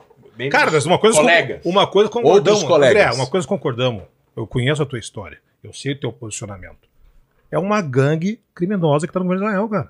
Tu pode falar assim, ó, concordo com o Gal, o Galã, não, o, De novo, o, o, Gabi- o Gantz, o Gantz. o, Eisen- o Eisenkot, o, O Galo, Eisenkot, tudo todos bem. são generais. Tá, tudo bem. Todos são pessoas o que eu falei no começo lá, por que, que o Rabin conseguia fazer a paz e por que esse bandido, genocida Netanyahu não, não, não consegue. Mohamed, as pessoas que vão fazer a paz com os palestinos são todos generais. As pessoas que realmente são as pessoas sensatas, que tomam as decisões no gabinete de segurança, são as pessoas que têm experiência de 30, 40 anos no exército de Israel e que, de novo, não têm experiência só com o Hamas em Gaza, mas têm experiência com o Hamas no Líbano, têm experiência com os yemenitas agora que estão jogando foguetes intercontinentais, têm experiência com os iranianos na Síria. Israel está enfrentando não só o Hamas em Gaza e a Jihad Islâmica, Israel está enfrentando o Hezbollah, que é 20 vezes mais não tem perigoso. comparação, né? O Israel está enfrentando os, os drones e os foguetes que estão sendo jogados uma na guerra Síria. morna com o Líbano, né? Tá uma guerra morna, porque Já- se esquentar, Então, né? Porque até porque é o seguinte, Israel tá perdido nessa guerra. Eles não sabem onde é que eles estão indo. Não tem um plano definido. Cada momento, não tem Netanyahu vem, vem à frente aqui e fala: ah, vamos fazer Eu vou isso, te trazer, eu não sou aquilo." representante do governo de Eu- Israel. Nem eu da, da Palestina, nem do Hamas. Eu sou né? zero, eu- eu tenho zero interesse aqui de dizer alguma coisa que tem a ver com a linha do governo. O que Israel precisa agora, e os palestinos também, é. prime- Cessar fogo. Porque tem criança Em morrendo. que condições? Cessar fogo, cara. Mas o Hamas vai deixar de Cessar existir? fogo. Mas não vai cessar Mas, cara, o Hamas nunca vai deixar de existir. Mas porque na guerra de cessar-fogo. 2014, Mas, cara. Mohamed, e se na tiver um guerra atentado de- daqui a um ano de Na guerra de E se tiver um 2014, atentado André, um essa ano? receita acabou, velho. Na guerra de 2014, mataram 600 crianças, velho. E tu viu o que aconteceu 17 de outubro. Irmão, De novo, deixa eu te falar assim, ó. não é o que morreram Israel procurou. 600 crianças e, e, e olha o que aconteceu 17 de outubro. Cara, morreu 13.600 até agora. Tu sabe o que, que vocês estão seja plantando? Tu sabe o que Israel está plantando? que a resposta daqui a um tempo Cara, pelo maior. amor de Deus, velho. Concordo. É, é, é mas apavorante, por isso porque eu não quero mais que ninguém por morra. por isso- é apavorante. Por isso que eu cara. estou falando que o que Israel e os palestinos precisam agora é de um processo de paz aonde vai existir o fim do conflito, o estabelecimento de um lar nacional Revolução dos reféns. Concordo. Concorda? Com esta- com concorda com o processo de paz? Sim. Processo Paquito, de paz. concorda com o processo de Mas paz? esse processo de paz, peraí, deixa eu falar. Não, deixa, não, só não. deixa eu só eu trazer. se todo mundo tá, Tá bom, antes mas esse ver se é o processo- consenso da esse mesa. processo- Concorda, Paquito? Cara, eu sou um agente do caos. Ah, Não, Mas- esquece. mas- Não, não, não. O processo de paz precisa vir através da aceitação do outro. do outro. E no momento que ou o Hamas deixa de existir como movimento de resistência, ou ele pode existir lá no Catar, e, que se esse- e que ele se exploda lá com os seus os amigos do Catar e do Irã, e deixe os palestinos em paz, aonde vai ter um governo unificado palestino, que pode ter mil críticas e exigências de Israel, mas não vai ser um governo que vai se armar para atacar israelenses. Sem ocupação. civis. Aí eles vão chegar na conclusão e vão chegar nas soluções de paz e vão resolver as quatro questões que é os refugiados, Jerusalém, as fronteiras, os assentamentos e tudo mais, mas conceitualmente eles vão aceitar a existência de Israel como lar nacional do povo judeu e Israel vai aceitar o lar palestino como lar nacional do povo Concordo palestino. contigo, concordo contigo. É isso que precisa Isso é- acontecer. Porque mas tu, isso tu é, só tu é a pode favor dos estados. Sou, mas isso só pode acontecer neste momento com o fim do terrorismo de grupos palestinos que controlam regiões. Não contra- é só isso. que- Infelizmente. O Não é só isso. O André Não, só deixou. Mas é, eu queria assim, o André deixou muito claro o que ele acha que é preciso para uma te- resolução eu tô- pacífica. Não, mas isso o André Eu- concordamos. Então, mas eu queria. que- É isso mesmo? não, também? é, mas só que o problema ali, ah, só que aqui não fecha nessa engrenagem, Ah, é que o André, o André concorda com o que eu, a gente pensa a mesma coisa, ele. Pode ver. o mesmo caminho. Mesmo Mas caminho. você conceitualmente você Até aceita, tu- você aceita que Israel Sim. exista como lar nacional do povo judeu. Sim, cara, nem aí, cara. O que vocês quiserem, vocês quiserem lá o mundo da Barbie Israel, o problema é de vocês.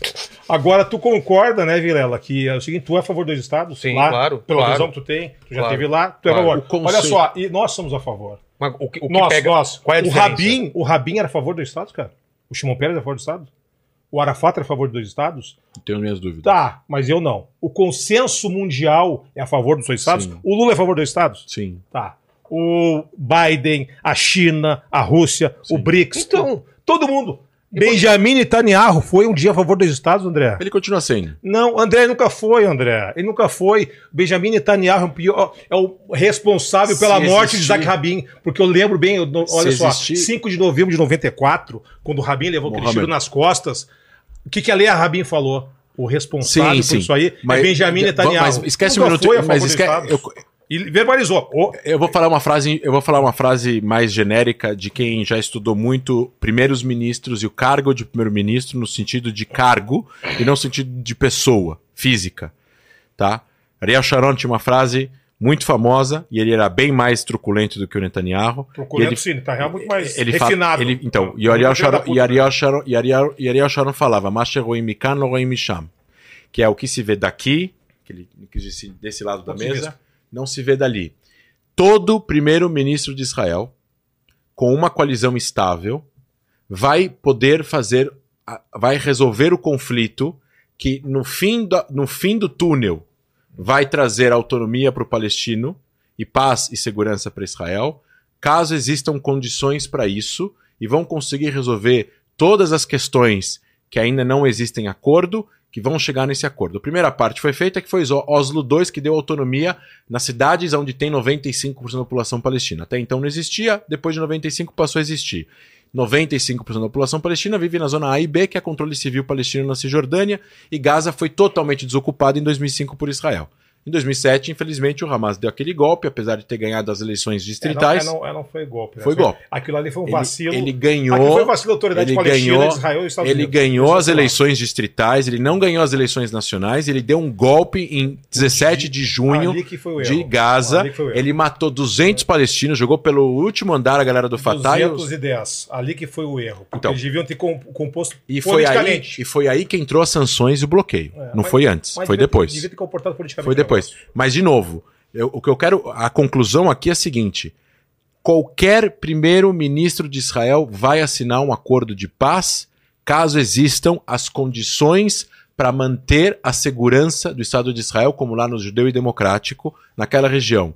Todo país que estendeu a mão para Israel, seja um primeiro-ministro de esquerda ou de direita, e que ofereceu segurança para Israel neste acordo, o primeiro-ministro foi e assinou o acordo. Quem fez o acordo com o Egito foi Israel, de Menachem Begin, que era de direita. Israel teve que se retraiu de uma fronteira que ele foi atacado, 1.500 quilômetros, diminuiu a zona tampão. Você, como militar, sabe bem que é muito mais seguro proteger Israel do canal de Suez do que da fronteira atual de Israel. E mesmo assim, Israel saiu, tudo bem, território egípcio, beleza. Estava ocupado militarmente Por Israel. profundidade estratégica. Mas, mas tudo bem, Israel não tem profundidade territorial. E mesmo assim devolveu. Por quê? Porque o Egito garantiu que não iria entrar com armas pesadas e de que qualquer tanque ou avião que entre no Sinai será em comum acordo com Israel. Israel confiou, os Estados Unidos chancelou, junto com outros países, tem paz há 50 anos. Assim também com a Jordânia. Depois que teve, teve acordo com, com Marrocos, teve acordo com os Emirados. Nenhum primeiro-ministro em sã consciência não vai assinar um acordo. Teve duas propostas em 2000. Você conhece a proposta de Camp David, você conhece a proposta do Olmert. Olmer- Olmert foi muito além do que a Barak. E da Liga Árabe De- também, né? te- Teve. Essa, é, essa teve problemas com a Síria, enfim. Não, foi, não era uma proposta completa. Mas enfim, mas tudo bem. A Liga Árabe fez uma proposta, tô falando, Israel fez uma, duas propostas. Essas duas propostas não foram aceitas por presidentes palestinos. Então, no momento que os dois sentarem e tiver uma garantia conceitual de que Israel vai poder existir de forma conceitual, porque qual o problema? A gente fala de 67, mas a gente precisa voltar para 48. 48, para muitos, querem resolver 67 sem resolver 48. É o que o livro fala, que eu te dei, Guerra do Retorno. Precisa resolver 48. Os refugiados que estão no Líbano, na Síria, vão voltar para a Palestina, não para dentro de Israel. Assim como os judeus não vão morar em Hebron ou Gush Etzion, vão morar em Tel Aviv ou em Haifa. Conceitualmente, a Palestina será o estado do povo palestino e Israel será o estado do povo judeu e de todos os cidadãos, porque tem 2 milhões de árabes israelenses com direitos iguais. De novo, não é uma democracia perfeita, mas ainda é uma democracia liberal. A gente tem que lutar para ela ficar cada vez melhor e lutar pela paz neste conceito. Todos aqueles que são contra esse conceito não são a favor da paz. Essa é minha tese de doutorado a propósito. Não tem como chegar num ambiente de paz naquela região sem que os dois povos se reconheçam. A questão é que, mesmo o Benjamin Netanyahu ou qualquer outro primeiro-ministro, todo primeiro-ministro que tem capacidade política hoje de ser primeiro-ministro, não estou falando de radicais de extrema-direita ou de extrema-esquerda, qualquer pessoa que tem capacidade de política em Israel de ser primeiro-ministro de Israel vai assinar um acordo de paz se ele vê na frente dele condições que possibilitam que esse acordo exista sem colocar a segurança de, de- de segurança de Israel em perigo. Isso é o único caminho para que os povos tenham dignidade e respeito naquela região. Eu, de novo, faço aqui os votos de que isso aconteça em breve, com a ajuda da Arábia Saudita, com eleições, vai existir eleições em breve em Israel, acredito eu que esse ano, o ano que vem no máximo, mas esse é o único caminho. E o Hamas, ou ele se transforma em algo diferente do que ele é, ou ele deixa de existir, pelo menos militarmente, na faixa de Gaza. Se ele continuar controlando qualquer pedaço da faixa de Gaza, a gente vai ter um novo 7 de outubro, em menor escala, e a gente não vai ter cessar-fogo. Vai só postergar a próxima guerra. A gente precisa desejar que, se tiver cessar-fogo, seja o último, Mohammed. Para que não tenha mais nenhuma vida perdida, nem em Israel e nem na faixa de Gaza. Mas vou concordar que essa receita tá errada, né, André? A receita tá errada. Só vamos encaminhando pro final. Eu acho que você já, já concluiu tudo. Então já nunca, aproveita- nunca vou concluir Não, tudo, sei. mas. Mas só encaminha para concluir, depois uma pergunta para cada um e a gente encerra. Então fecha o seu Eu, pensamento. eu, tenho, eu tenho muito mais coisas, eu, André, que a gente converge do que a gente diverge, né? Mas é que, cara, a gente tem que pensar nos atores que estão trabalhando nessa, nessa novela aí, nessa, nessa, nesse drama aí que, que, que tá atingindo os povos, cara. E querendo ou não, infelizmente, não vejo possibilidade nenhuma que eu conheça esse, esse. Cara, eu não tenho muitos talentos, viu, Virela? Não tenho muitos talentos. Mas eu conheço vagabundo de longe. Tá? Meu, meu talento é por isso, assim, ó. Olha lá, dá uma Arrombar. olhada. Ok, olha o bigodinho É, de vagabundo. arrombar, arrombar a porta, né? Mas eu tô ficando velho pra arrombar a porta, que eu era o arrumador da, da, da de sequestro. E conhecer vagabundo de longe. É, o Ariete. É, Como é que chama? Ariete. Só na conversa, tá? Ah, cara, é, eu não vejo, eu tô, mais uma vez, viu, André? É, pra mim, eu tenho total convicção, infelizmente, cara. Eu queria estar enganado. Que o atual governo israelense é um governo de genocidas, volto a dizer, pra mim ainda é genocídio. Querendo ou não dizer que é genocídio, tá morrendo criança pra caramba. Isso é mais, mais crucial, tá? É um governo supremacista. O, o Benjamin Netanyahu falou assim: ah, mas o primeiro-ministro tem que ter ah, condições políticas. Cara, o cara se aliou ao pior tipo de dirigente que tem lá. Sabe? Porque eu tô falando porque eu vejo que tu critica constantemente esses caras. E não tem condição. Se não tiver um governo novo, só que é o seguinte: ah, vamos ter eleição em Israel, que bom, tomara, logo. Só que até ter eleição em Israel, quantas pessoas mais esse louco vai ter que matar? Com a justificativa, não, temos que destruir o Hamas. Eles não, eles estão sem saída militar. O que, que eles vão fazer? Cara, tem 2 milhões de pessoas. Você está diminuindo um pouco a gravidade do que o Hamas fez e Óbvio representa. que não, cara. Óbvio que não. A única. Só que Não eu- é o governo que decide a Não, forma como não, Israel vai não, operar em, não. em Han Yunis ou Não, em... não, não, não, não, só um pouquinho, só um pouquinho. Tomara que seja o governo, né? Porque se eu pensar na população, porque o, o que difere o que aconteceu em 7 de outubro em números do que aconteceu antes com os palestinos é o fato que aconteceu em 7 de outubro foi com os israelenses. Porque se tivesse morrido 1.200 palestinos, as pessoas não iam dar muita, muita matéria, porque, cara, palestino morre todo dia, cara. Todo, porque eu sei que morreu gente, inclusive amigos de amigos meus lá em Israel, aqui brasileiros, né? Brasileiros israelenses, mas, cara, eu não conheço uma família palestina que não tenha perdido gente.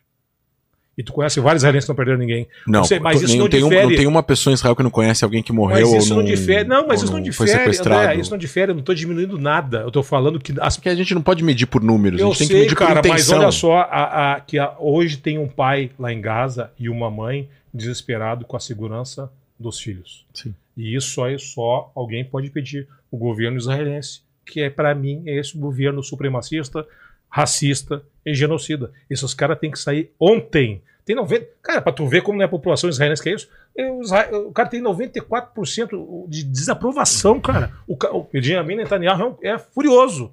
Recordista, 94% de Eu desaprovação. vou, fazer, eu vou fazer uma proposta. Eu, eu queria aqui, entre um, um israelense Palestina. e um palestino e um judeu e um árabe, é, mesmo com as coisas que a gente não concorda, e a gente tem coisas que a gente não concorda, mas a gente tem coisas que a gente concorda. E é isso que eu sempre te falei desde que a gente se conheceu há três anos atrás. Esse tipo de debate, por mais que ele tenha divergências, ele é um, ele é um debate que respeita a memória, respeita a história, respeita a dor, respeita a solidariedade e aceita que o outro exista de forma nacional. O Muhammad pode ter mil críticas ao sionismo, mas ele entende que o sionismo criou o lar nacional do povo judeu depois de dois mil anos de diáspora. Israel é, e eu falei isso algumas vezes, e acho que ele sabe que eu já falei isso, Israel é a maior conquista como fato único, da, conceitualmente falando, Uhum. tá? da história do povo judeu nos últimos dois mil anos. Não tem nenhum ato, nenhum acontecimento tão importante, tão significativo e tão emocional para os judeus no mundo inteiro. Tirando radicais naturei carta religiosos ultra-ortodoxos fundamentalistas em Nova York, que de, de vez em quando são usados como exemplo como se fossem os judeus. São 5 mil pessoas. Não tem nada mais importante nos últimos dois anos no ato da fundação de Israel como conceito. E é por isso que quando atacam Israel, estão atingindo a identidade, quando atingem a legitimidade de existência. Não estou falando de críticas. O que você fez aqui, você criticou, meteu pau, o governo, a gente não concorda, não sei, mas você não é contra que Israel exista. Você é a favor que exista uma, uma solução pacífica na, na região, aonde os dois vão poder conviver lado a lado. Esse conceito, na minha opinião, é o que eu sempre te falei, no, aonde duas pessoas É o conseguem debater. debate que, que você tá aqui. Exatamente. É o meu primeiro, já tô ficando É. bo- Aonde bolado os, outros, aonde os outros dois debates, infelizmente, as pessoas estavam debatendo, não são a favor dessa solução. Não aceitam que o outro lado, que é o lado daqui, exista. Eu fui respeitoso, eu fui paciente, me falam que eu tenho uma paciência de Jó, enfim, ele também deve ter tido uma paciência de Jó, deve ter falado muita coisa que ele talvez não concorde, mas a gente é, tem uma frase em hebraico que fala o imalev bamakom anachon, que é ele tem o um coração no lugar certo. Você tem um coração no lugar Mas certo. devo eu dizer acho que os, pode- os três debates, inclusive com o de hoje, foram respeitosos. Quem quiser assistir, foram Sim, respeitosos. Claro, não, É. tudo bem, ninguém vai se destapear aqui, mas É. pelo contrário, a gente é. Não, A gente é. acontece. A gente é- acontece? Não. Não. Mas, Mas a gente é decente. Agora, agora, Mas, mas assim, é se a gente não consegue ainda ver paz lá aqui, a gente consegue Opa. fazer paz aqui. E dito isso, Paquito, é contigo aí. é, uma, quer começar com, com o Mohamed? Ah, pode ser. Ó, o Tufab mandou aqui. É, Mohamed, sou sefaradi e queria saber é, por que historicamente os líderes palestinos quase sempre é, terem sido contra o direito legítimo do povo judeu de retornar a Israel, já que saímos de lá expulsos, deixando claro que me refiro aos líderes e não ao povo palestino. Acho que até, até já respondeu o contexto histórico. Os palestinos não, não, não viram ali no início do, do, Desse movimento de volta? movimento sionista, eles viram só como europeus que estavam vindo para a Palestina, no fim, na, numa questão de um progresso colonialista que, que tem ali na região. né? Já está bem, eu acho que o, o André também já passou por essa, essa história aí, na, na, na percepção É. das pessoas. Né? Só voltar atrás. É, Para André, Ó, é, o Rodrigo Marinho, ele perguntou aqui, André, as IDFs têm capacidade de manter as operações prolongadamente e abrir o fronte do Líbano independente do fornecimento dos Estados Unidos? IDFs. é, é, as forças israelenses.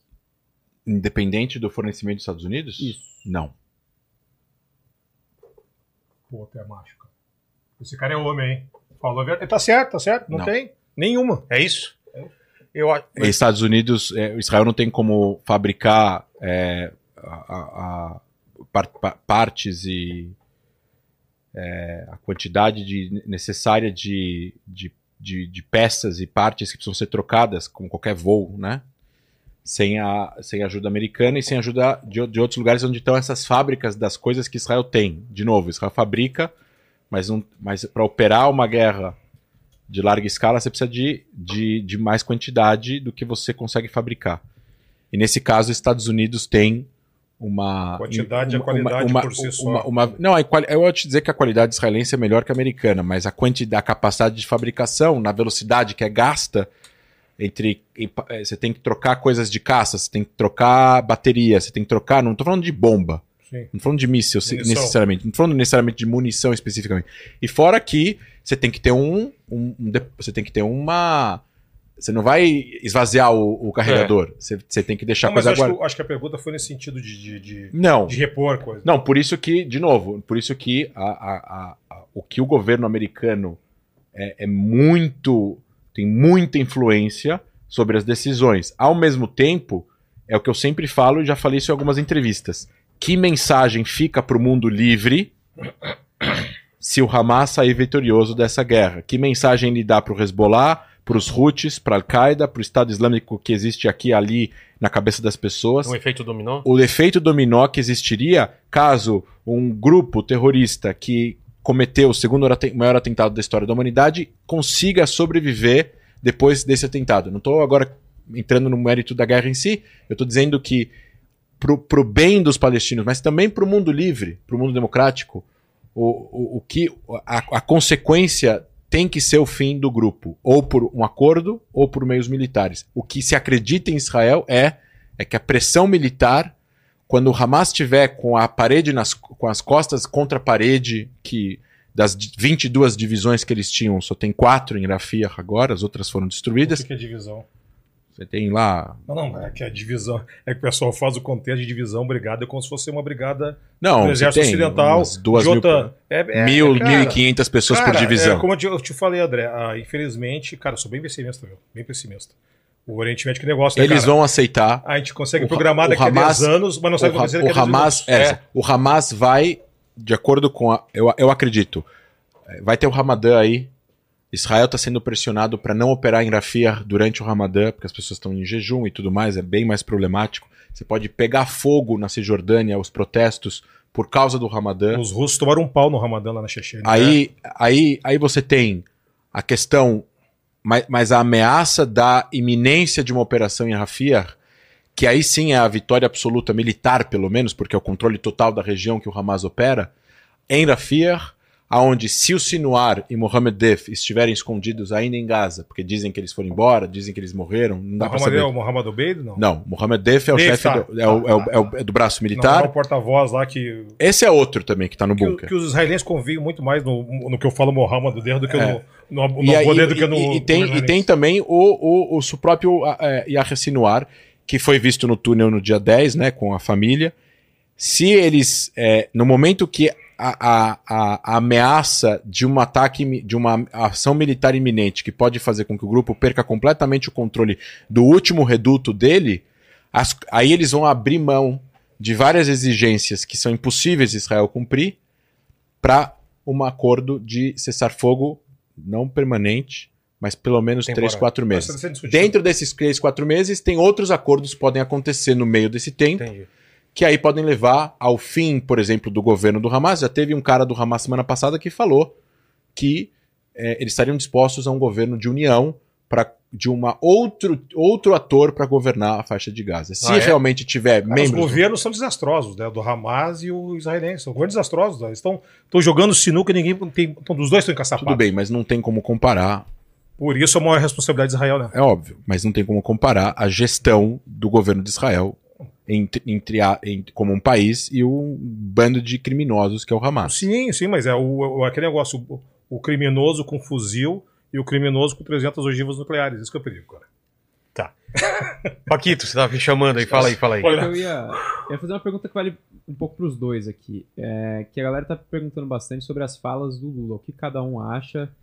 É, o, daquelas falas recentes o- o André já falou um pouco. Eu falei, né? eu, eu acho que é uma, eu acho que é uma, eu acho, eu acho que é indecente, é impróprio, é obsceno, coloca o Brasil numa posição extremamente não neutra, não proporcional em relação ao Brasil sempre ter aquela posição de ser uma, um mediador, de querer estar num papel de destaque na política internacional, e o Brasil perde em relação a isso. Ele perde respeito, ele perde prestígio, ele fala para a base, ele recebe palmas só de pessoas que concordam com o que ele está falando, mesmo que isso seja completamente errado, equivocado, tanto em números em relação a outras guerras, quanto ofensivo em relação aos judeus. É ofensivo para os dois lados. Porque na hora que ele fala nunca vi nada igual, as pessoas estão morrendo no Iêmen vão falar: peraí, aqui morreram 300 mil, 80 mil crianças. Porque um emenita que tá morrendo na mão dos Houthis pode, pode também ficar chateado ou ficar puto da vida com Lula. Mesma coisa. Aqui, e aí, quando ele traz só quando Hitler decidiu matar o juiz, é obsceno, a mídia inteira criticou, muitos intelectuais de esquerda criticaram, muitas pessoas estão criticando, e é por isso que toda a base dele foi atrás, a- a- a- atrás dele para acuar ele, para tentar salvar a, imagem pública dele nesse Tem sentido. que ser feito o que? Hã? O que tem que ser feito, então? E, e ele O que retirou. tem que ser feito? Eu acho que o Brasil. Ele chamou o embaixador. Ele chamou, porque Israel também fez aí tá, suas, a, a sua a, a- a- ação diplomática de De Israel. persona non Eu grata. vou, eu vou explicar só em um minuto isso. Israel, o Brasil tem uma ótima diplomacia e, neste momento, uma péssima política externa. A política externa é uma política de governo. A diplomacia é uma política de Estado. Os diplomatas brasileiros são treinados pela Escola Rio Branco, que é uma das melhores do mundo. As pessoas são preparadas, são sensatas, são razoáveis e são preparadas para lidar com esse tipo de situação. Se eles fossem eles os responsáveis para lidar com a situação, eles jamais teriam falado uma coisa dessa. A, a política externa é política de governo, no caso PT, Bolsonaro ou outros governos, muda radicalmente no Brasil depois da redemocratização do país. Então você tem políticas externas super contra a Venezuela e outras políticas externas super a favor da Venezuela. Esse é o problema da política externa brasileira. Ela não é homogênea, ela não é linear. Ao mesmo tempo, Israel tem uma política externa muito boa e linear e uma péssima diplomacia no sentido, às vezes, de como conduzir situações em momentos como esse. Vou explicar. A política externa israelense ela é linear e homogênea impo- Independente de quem independentemente tá de no- quem está no poder. Israel tem interesse em ter relação com o mundo árabe? Tem. Isso não muda de governo para governo. Ele tem interesse de aumentar o número de países nos acordos de Abraão? Não muda em relação ao governo. Ele tem uma relação de aliança estratégica com os Estados Unidos, com a Inglaterra, com a França? Não muda em relação ao governo. Ele tem uma política de, de, de dissuasão com grupos terroristas? Não muda em relação ao governo. Ele tem uma relação com a autoridade palestina? Não muda em relação ao governo. Não muda a, a política externa de Israel em relação ao governo. Porém, nesse momento que o ministro vai e fala em hebraico e não traduz para o embaixador brasileiro que fica olhando para cima que o Lula é uma pessoa não grata em Israel, eles vão usar isso para tentar para retirar o, o, embaixador e vão ainda usar o, o, fato de que o governo é esse governo para falar que é um, uma política de governo, como se realmente, como expliquei aqui, as decisões que são tomadas militares em Gaza fosse o Netanyahu ou o Ben-Gvir que fazem e não fazem. Você tem lá centenas de pessoas tomando essas decisões todos os dias porque tem generais e tem o chefe do serviço secreto, o chefe do Mossad, o chefe do Shin Bet e tudo mais que são profissionais na área tomando essas decisões. Logo, eu acho que como ele me perguntou, o que, que tem que ser feito? O Brasil deveria tomar uma posição em relação aos seus valores. O Brasil é um país democrático, ele conversa com todos os países, mas ele é um país democrático. Ele não, tem digo que... da fala, porque a gente... Ah, não, ele pode criticar, ele pode criticar, ele pode exigir de Israel cumprir o direito internacional, ele pode exigir um cessar-fogo, apesar de que eu não sei o que isso significa, se daqui a um ano pode ter outro atentado se o Hamas sobreviver. Mas ele tem que ter uma fala aonde ele tem que ter possibilidade de que Israel confie na liderança brasileira para poder fazer uma mediação ou para poder é, é, ser parte do, de, do, dos países internacionais que conversam com os dois lados. O Brasil perdeu essa fala no momento que eles apoiam a decisão da África do Sul, que por sua vez é amiga, o governo da África do Sul é amiga conversa com a liderança do Hamas, não com a autoridade palestina, com a do Hamas. Eles receberam uma delegação da, do, mas, do Hamas. Mas a Rússia também, cara. E o Mossad tá em todo mundo conversa Mas com o Hamas. Putin não faz Isso- essa. isso- mas aí- o Putin não entrou Não, na, em raia para processar mas- mas Israel isso- e não fala Tudo que, bem, que o que Israel faz uma é um holocausto. É uma hipocrisia, cara. Falar assim, ó, que, o Hamas, que eu não converso com o Hamas. Todo mundo conversa, cara. São- No Oriente Médio sabe. No, no subsolo é uma podridão, o né, cara? governo brasileiro disse que não tem contato com o Hamas no começo da guerra. Não, eu tô falando de lá. Naquela volta. Na região. Na Eu- região, eu acho- eu- Cara, os iranianos conversam, eu- os sauditas eu- conversam. Você não, não Bom, eu acho, eu acho que a fala tá equivocada, ela é indecente, ela faz uma comparação completamente errada, e o problema disso é que ele é o presidente do Brasil, ele fala por todos nós, e isso é um problema, porque, de novo, foi o que o Demetrio Magnoli falou na Globo News. Países que se comportam e que fazem genocídios e que são nazistas não têm relações diplomáticas porque eles são quebradas no- naquele momento. Se o Brasil não quebra relações diplomáticas com Israel, significa que o que ele está falando é uma mentira, é uma brincadeira. Ele não está realmente é, é, dando- levando a sério o que ele está falando. Esse que é o problema. Ele poderia ter usado outras palavras, ele poderia ter criticado de outra forma. Esta forma, desta crítica, o meu avô sobreviveu ao Holocausto. Essa forma, essa crítica está errada e enfraquece a posição do Brasil de neutro no conflito Eu, eu, palestino-israelense. eu entendo essa tua indignação, né, cara? Porque tu te sentiu ofendido, né? da- com- Não só isso, está errado. Não, bem, tecnicamente. a fala do presidente. Como historiador, não, eu acho não, que tá não, errado. tudo bem, tu, tu te sentiu ofendido. Eu acho assim, ó, que não foi intenção do Lula ofender, ah, ofender ah, os judeus, até porque é o seguinte, conhece a história do, do PT, uma vez eu sentei com os caras do. Até a gente do Licudo junto, só a comunidade judaica. E um velhinho lá falou assim: Não, eu conheço o Lula desde sempre porque eu sou do PT e eu que fui um dos caras que ajudou a redigir o. Do Avodá, então. Cara, Não eu, do Likud, do Avodá. não, do tinha gente do Likud na mesa. Então, que esse senhor, não era do Likud, falou pra mim que era do PT. de sempre. Sempre teve intelectuais eh, judeus assessorando Lula. Isso é normal. O líder do governo, do Congresso. Você Mas acha tudo bem, tudo bem. Não, Você acha que ele falou sem querer? Você acha que não, ele não pensou? Eu, eu, não, eu não sei, cara. Tem, tem várias teorias. Ah, ele falou sem querer, ele falou por provocação, ele falou porque o BRICS. Improviso. É, tem- várias teorias. Mas eu vou dizer uma coisa. Primeiro, a minha filha tem 11 anos, eu não consigo nem controlar o que ela fala. Mas Vou controlar o presidente. errou- errou, Beleza. desculpa também. né? Beleza, exatamente. Beleza. Eu acho que o Lula recebe imagens o tempo todo, ele é um ser humano, cara. Eu acho que ele errou. Eu. Mas foda-se, quem sou? Sou o comissário de polícia, não sou o presidente, né, cara? Porra, louco. Mas tudo bem. Vai lá, se ele achar que daqui a um momento ele vai ter que falar para a comunidade judaica do país dele e falar, pessoal, desculpa, foi uma, um erro. Show de bola, não tô nem aí, cara. Eu, que eu me desculparia, mas ele é ele, eu sou eu. Concordo. Ponto. Beleza. Agora, se desculpar pro governo de Israel, nunca. Nunca. Porque eu tô esperando até hoje desculpa do governo de Israel. Não, ele poderia ter se desculpado ao povo de Israel, não ao governo de Israel. É, mas eu tô esperando até Ele hoje. que fez isso. Al- falou- É. Ele falou que não foi direcionado ao povo Sim, de, sim. de é Israel, que mas também, só também se não falasse ao assim, ó, nunca aconteceu antes, aconteceu, mas você falou assim, ó, dava, ia ter até, até pessoas falando assim, como, e o holocausto, entendeu?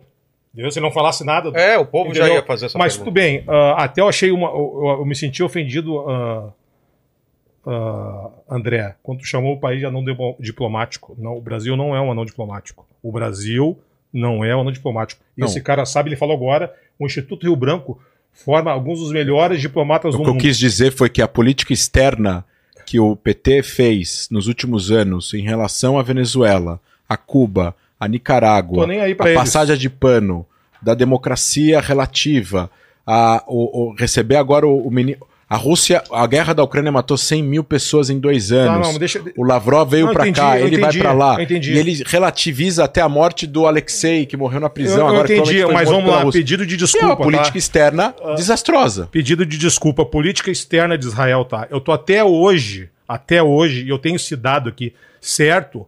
Esperando o Estado de Israel. Preste atenção no que eu vou falar, tá, pessoal? Vou botar no meu X que a Fábio mandou fazer ontem. Fábio, assessora. Então, nem X eu tinha. Você fala República Federativa do Brasil toda vez que você fala sobre o Brasil? Você fala o Brasil. Você fala Israel, não precisa falar Estado de Israel o tempo todo. Cara, tá, Israel. beleza. Vamos lá. Mas eu quero, eu quero pedir desculpa do, do governo israelense É isso. por ter assassinado o tenente-coronel José Alberto Albano do Amarante em 1981 no interior de São Paulo. O tenente-coronel da Força Aérea Brasileira, o pai do programa nuclear brasileiro, foi assassinado no interior de São Paulo por agentes do Mossad. Ele fala assim: bom, não sei disso. Não, pessoal, o nome do agente, de um dos agentes, está até na internet. O cara era um cara com passaporte polonês. Eles mataram esse tenente-coronel do Brasil e nunca pediram desculpa. Mas por quê? Porque, eu vou te dizer por quê. Porque ele enriquecia urânio. O governo brasileiro enriquecia urânio em 1981. Nós tínhamos um programa nuclear aqui no Brasil. Sim, mas a Argentina e o Brasil fizeram um acordo Não, de... não foi por causa disso. Foi porque ah, o governo de Israel, sabendo que o Brasil tinha umas boas relações com o mundo árabe, principalmente o Iraque, Irã. Iraque, o Irã Iraque. não é árabe, não, mas o Iraque, em 1981, eles resolveram assassinar os cientistas, matam cientistas no mundo todo, né? Mas resolveram matar o cientista brasileiro, tenente-coronel da Força Aérea, José Alberto Albando Amarante. A Força Aérea tem esses documentos, tem a investigação, o SNI, o extinto SNI, tem, tem que achar esses documentos. Eu queria saber se algum deputado aqui no Brasil, algum senador, vai pegar esses documentos e vai pedir as desculpas do governo israelense. Ah, mas foi lá no tempo do Menachem. Não interessa. Se o Lula falou hoje, amanhã vai ter outro presidente, pode pedir desculpa para o Estado de Israel por ter falado se o pessoal achou que é ofensa. Mas a gente quer pelo menos um pedido de desculpa e uma indenização para a família Amarante. Estou esperando até hoje, não receberam um tostão. Tá? Aproveitando aqui por de- questões de justiça, o almirante Otton da Marinha, o presidente Lula, o senhor tem que dar anistia para o almirante Otton. Anistia. Que fizeram porque ele foi uma puta de uma sacanagem. Tá? Uma puta de uma sacanagem. Agradecer aos dois. Quer falar alguma coisa sobre isso? Eu não- eu desconheço o tema, então... Tá. Então agradecer aos dois. É... Paquito, muita gente perguntando, deixa eu explicar aqui, muita gente no Exato. chat perguntando, não é? Sobre é, o debate com o Breno Altman. Aí. Ele entrou em contato com a gente. A gente entrou em contato com, com, com o André. Se o André quiser falar por que não, mas não foi aceito esse debate. E estamos procurando alguém para debater com o Breno, não é isso? Isso. Então, não é que a gente. Pô, o pessoal sempre me marca, marca o, o André. Eu tô vendo os pedidos de vocês, a gente tá tentando, porque o André quer debater com algum judeu sionista. Eu não. Hã? Eu? O André não, desculpa, debater com ele desculpa. mesmo. Eu, não, É, eu, não, debato, desculpa. eu debato com qualquer pessoa... Ah, Tanto que é o terceiro que, você tá fazendo aqui. Eu, eu debato com qualquer pessoa que seja uma pessoa decente, que não ataque as pessoas em público, que não seja uma pessoa que é, é, enaltece atentados terroristas ou diminua a gravidade deles. Ela até pode ter a opinião da pessoa, mas não seja uma pessoa é, uma pessoa do mal, uma pessoa que queira que outros grupos terroristas entrem na guerra e tudo mais. E eu desconheço o cidadão que você citou. Não sei quem é. Todas as pessoas que a gente sugeriu pro André, ele topou, então foi o primeiro, o, o Breno, que, que não houve esse acordo, mas estamos também procurando, então, alguém para debater com o Breno, só para deixar uma. uma uma justificativa, não é isso que tava Sim. todo mundo perguntando? Exatamente. É contigo, Paquito. Galera, é o seguinte, ó, antes de mais nada, dá uma olhada lá na Insider, tá certo? Que tem essas roupas Exato. maravilhosas. Clicando no link tem a nossa, a nosso cupom de desconto, já vai diretão para lá. Exato. QR Clica Code no- ou link Isso, na link, descrição. no QR Code, você já vai lá com desconto aplicado no seu carrinho. Tem essas camisetas maravilhosas, confortáveis, que não ficam fedidas e servem para qualquer situação. E aí, se você chegou aqui e não deu seu like ainda, você tá moscando muito. Então dá um like aí, se inscreve no canal, ativa o sininho para não perder nenhuma live. E se você Não, tá- aí deixa comigo. Se você chegou até o final desse vídeo, prove que você chegou até o final do papo escrevendo não é o Fábio Rabin. Porque toda hora que ele falava Rabin aqui, o pessoal achava que ele estava falando do Fábio Rabin. Não é o Fábio Rabin. Então escrevam nos pedir- comentários. Eu ia pedir pra galera escrever a múmia. Cara, o, Pode o- ser Porra! Cara, deixa eu te falar uma coisa. Eu É. agradecer o Fábio Rabin aí, com o Fábio Rabin, o Renato Albani. Sim. Cara, vocês São bons. São bons. Cara, que ajuda vocês me deram. Porque eu vou dizer uma coisa, vocês têm 51 anos, né? 20 de polícia, vi pra cacete, já vi coisas horríveis, enfim. Cara, eu nunca fiquei tão triste, deprimido como esses 100 dias de guerra. E às vezes um alívio cômico nessa minha história é assistir o cara, o Rabinho, o Albani. Cara, os caras são, pô, sensacionais. Que eu tenho que trazer o Nego Di, então cadê Já veio aqui. Tem que trazer o, o, o, o- Porra, cara, lá do Rio Grande do Sul, cara. Já veio. O da Vila, aquele? O. Marquito. Marquito não. Cara, do caralho. Vou trazer. Aproveita e já se despede, rede social, o que você quiser. Cara, agradecer aí, primeiro agradecer o, o André aí que, que, que me, me chamou aí pra gente, pra gente brigar, né? pra gente conversar. Eu agradecer a oportunidade. Você, André, já vou te falando, eu acho que tu tem que debater com todo mundo, meu irmão. Breno Altman, Breno, Breno Fiat Uno, todo mundo, meu velho. Tem no Fiat É, Uno. porque Altman não de carro, né? Ah, é? É, é.